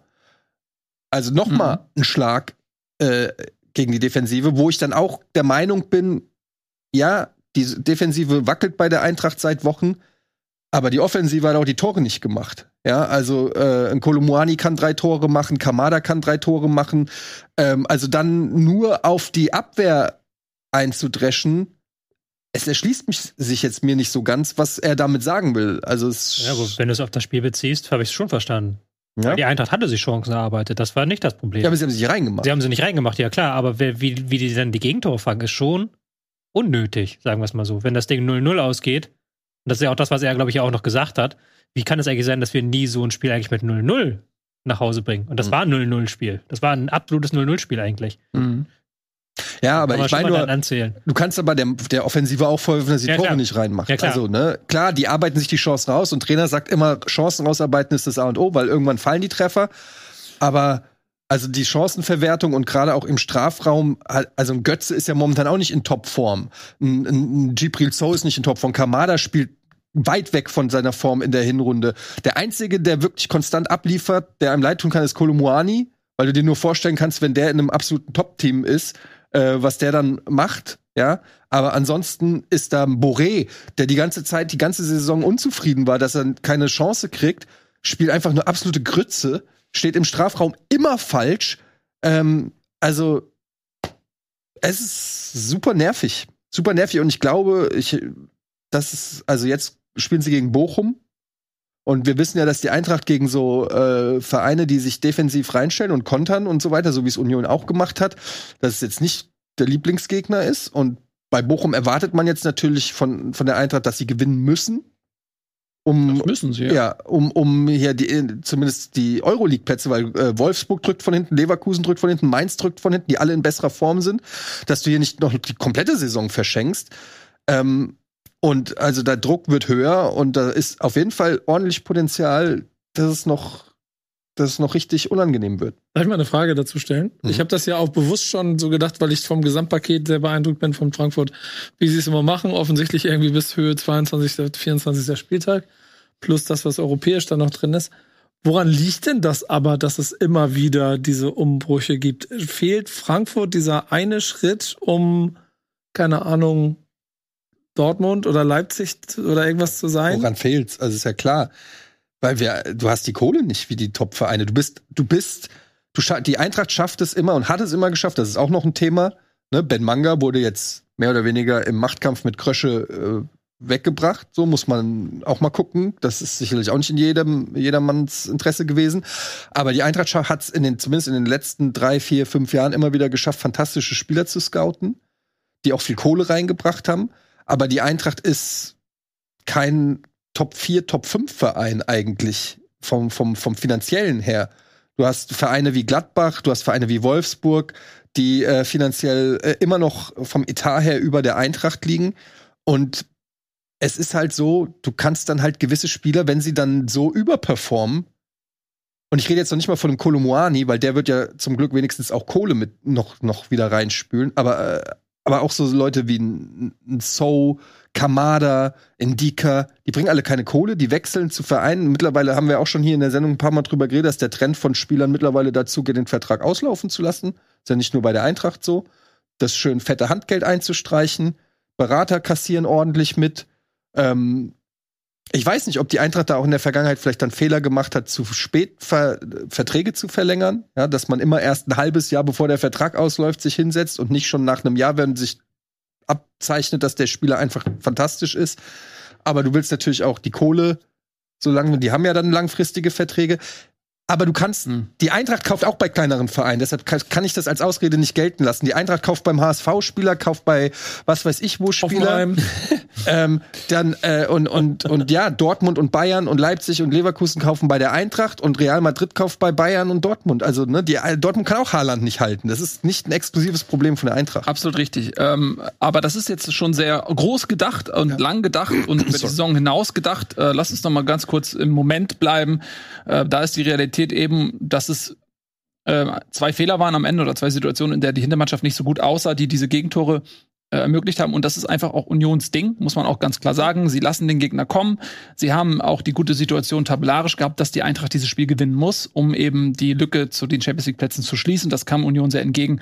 Sie konnten sich dann wirklich auch ähm, ein bisschen aufs Kontern verlassen, konnte die Eintracht ähm, machen lassen. Und sie hatten ein bisschen Glück, dass die Chancen, die Eintracht wirklich hatte, ähm, vergeben wurden. Und so haben sie das gemacht, was Union immer macht. Und sie haben wirklich ein verdammt wichtiges Spiel im direkten Duell gegen Frankfurt gewinnen können. Du wirfst dem Krokodil nicht vor, dass der Vogel in sein Maul fliegt. Ja. So.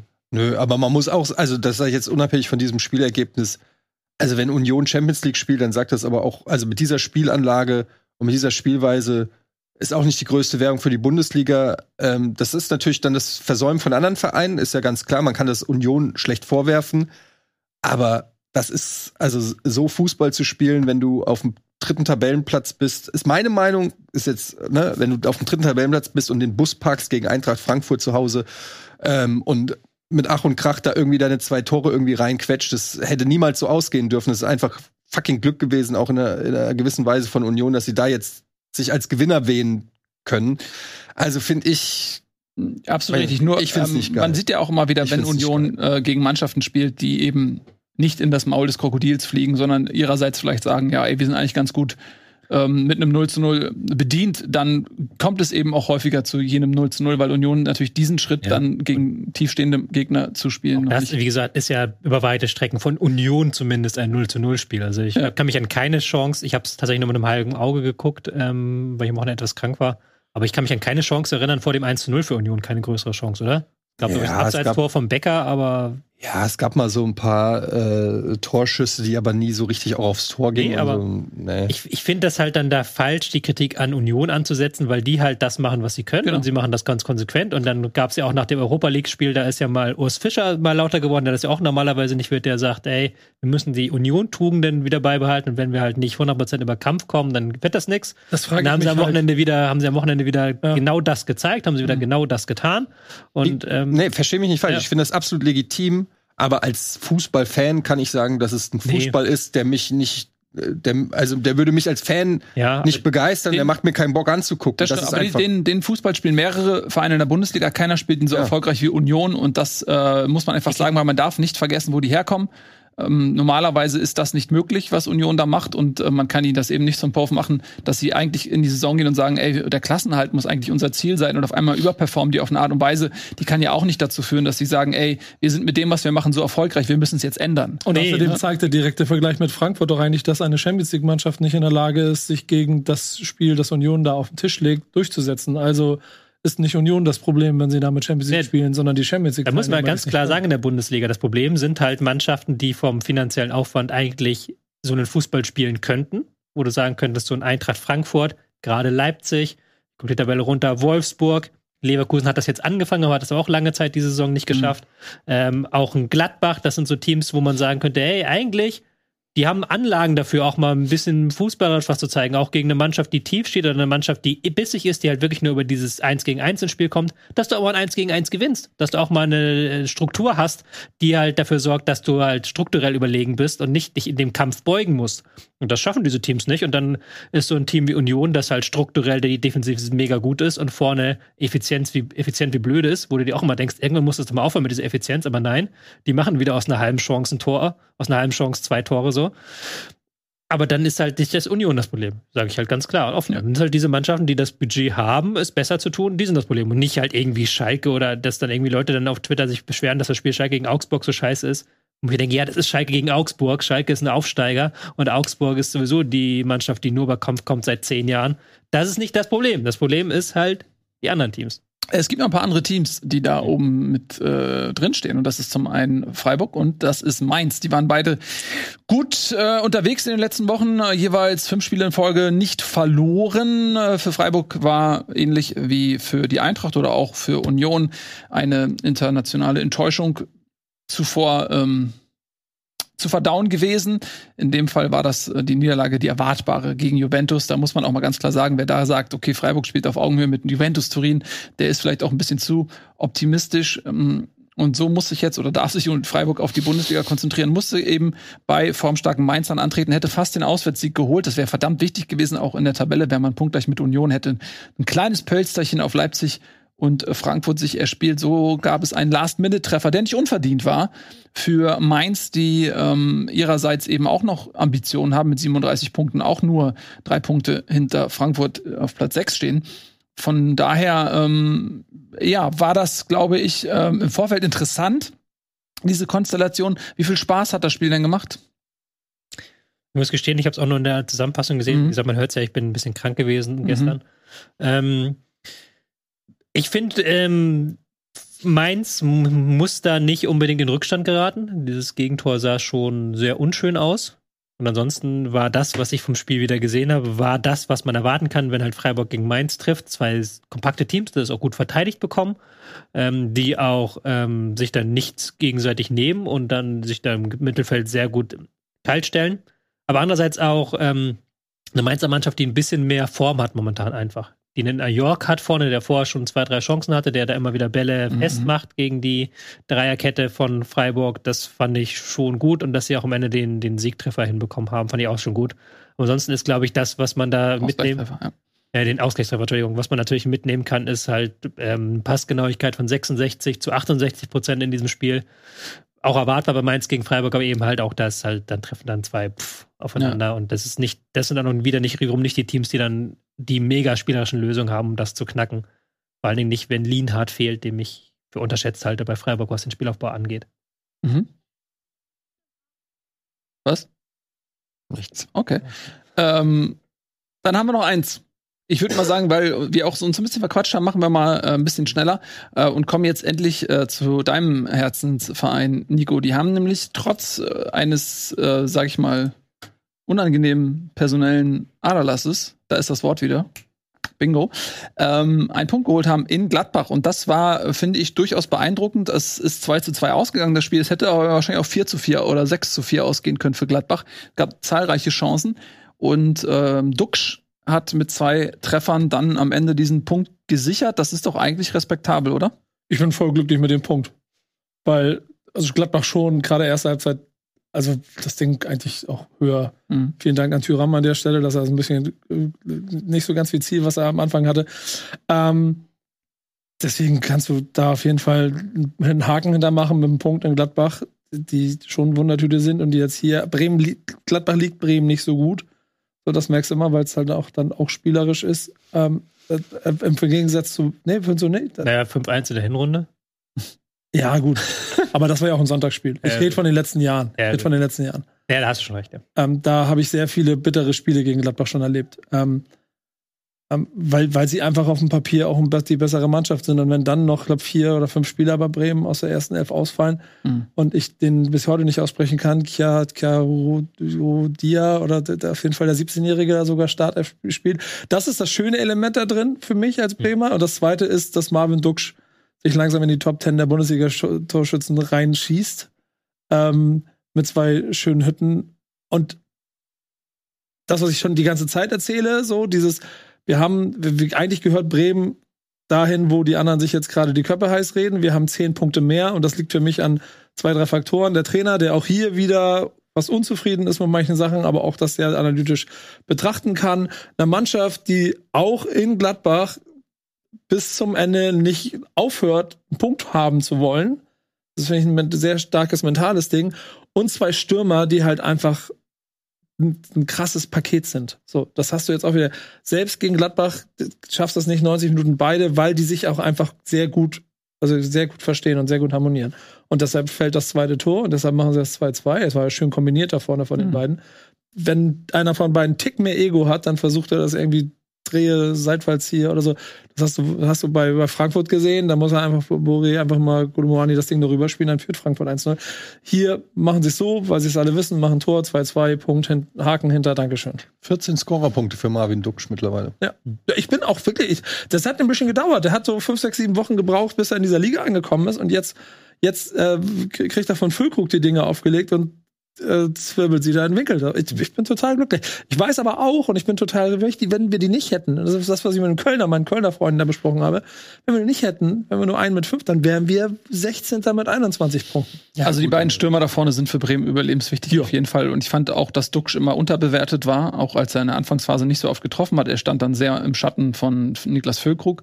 Aber ich fand auch in der zweiten Liga hat er schon Qualitäten einfach gezeigt, insbesondere auch im Torabschluss. Der ist halt ähm, eben auch torgefährlich. Und du hast zwei Stürmer da vorne mit einem mit einem sehr, sehr guten Abschluss, auch äh, aus der Distanz. Ne? Das sind nicht jetzt, ja. also Duxch ist ja nicht nur ein Strafraumstürmer oder so, sondern ähm, der äh, schlägt gute Bälle, kann auch gute Standards schlagen. Das hat Piller, Piller hat das in der WhatsApp, hat mir WhatsApp direkt nach dem Ding geschrieben und meinte, Marvin Duxch kann nur eine einzige Sache, aber die wie kein anderer in der Bundesliga. Und das ist dieses eine Ding da, zack, oben rein, so, wie du das machst, wenn du halt, so, den kennt jeder aus der Kreisliga, diesen einen Stürmer hast, der immer einen Schlappen mhm. auf den Platz kommt, nicht viel läuft. Hier noch die Fluppe im Hals, so sieht er halt aus und so ist er nicht. Der ist schon sehr laufstark. Nein, aber so, so also so sieht er aus, so vom, vom ja. Typ her und sowas alles. So, also wirkt er manchmal auch so anteilnahmslos und so, aber ist ein ultra wichtiges Element für diese Truppe. So. Ja. Und deshalb bin ich sehr glücklich. Gut, äh, zu Gladbach muss man sagen, wirklich, also Chancenbucher, ähm, 21 zu 8 Torschüsse, auch ähm, wieder extrem geringe Laufleistung, 111 Kilometer. Das ist irgendwie so deren Stil. Das ist, die sind nicht die Langläufer. Ähm, aber äh, das ist ein Spiel, was du aus Gladbacher Sicht eigentlich, und wenn man auch die Ausgangsposition nimmt, nämlich die vielen Verletzten bei Bremen, gewinnen musst, äh, um da vielleicht auch noch mal ein bisschen gute Laune einkehren zu lassen. Ähm, ich glaube, internationale Wettbewerbe sind so oder so schwierig, aber so verbleiben sie einträchtig neben Bremen im Niemandsland der Tabelle, beide mit 31 Punkten nach oben, äh, sechs Punkte Abstand und nach unten ja, ist es ein bisschen weniger ähm, auf Augsburg drei, aber dann auf Köln sind es dann auch schon fünf. Du musst auf 16 rechnen und da sind es 10. Und da sind es 10, wenn du so willst. Ne? Also sie sind wirklich äh, wahrscheinlich die beiden Mannschaften, die als erstes in der Saison fertig sind und sagen können, okay. Und ey, und du weißt, du weißt, dass, dass dieses, dieses Gefühl einfach mal haben, dass, es, dass es von mir aus hoffentlich am 30. um nichts mehr geht. Du weißt gar nicht, wie ich das herbeisehne. Und, und wie egal mir das ist, ob Gladbach jetzt und die hätten, wenn, nee, 2-2, nächster Punkt, weiter geht's. Ja. Das gönne ich dir. Glaube ich dir nicht. Das war's von uns. Wir verabschieden uns. Es sei denn, jemand hat noch irgendwas auf den Lippen. Ich glaube nicht. Äh, vielen lieben Dank fürs Zusehen. Das war Bundesliga für heute. Wir freuen uns natürlich wie immer über eure Kommentare. Glaubt ihr wirklich, Dortmund kann es dieses Jahr schaffen? Sie gehen als Tabellenführer in die Länderspielpause und dann kommt das große direkte Duell. Ja. Hätte kein besserer Zeitpunkt sein können. Ja, wir haben jetzt auch eine Woche Pause und in mhm. zwei Wochen, wenn wir wiederkommen, dann haben wir schon eine sehr, sehr geile Folge mit dem Spitzenspiel. Mhm. Das, glaube ich, schon lange nicht mehr so spitze war. Aber wisst ihr, wann das letzte Mal Borussia Dortmund als Tabellenführer in dieses Duell gegangen ist? War das nicht unter Favre damals? 2019. Ergebnis 5 zu 0 für Bayern München. Ja, die kommen jetzt mit äh, richtig Wut im Bauch. Ich bin mal gespannt, wie das wird. Wenn das das letzte Mal war, dass Dortmund als Tabellenführer reingeht und das Ding gewinnt, das, da, da hat so ein Liverpooler Trainer, glaube ich, noch verpackt. Mm, das könnte sehr gut sein. Das war's von uns. Macht's gut. Tschüss und auf Wiedersehen.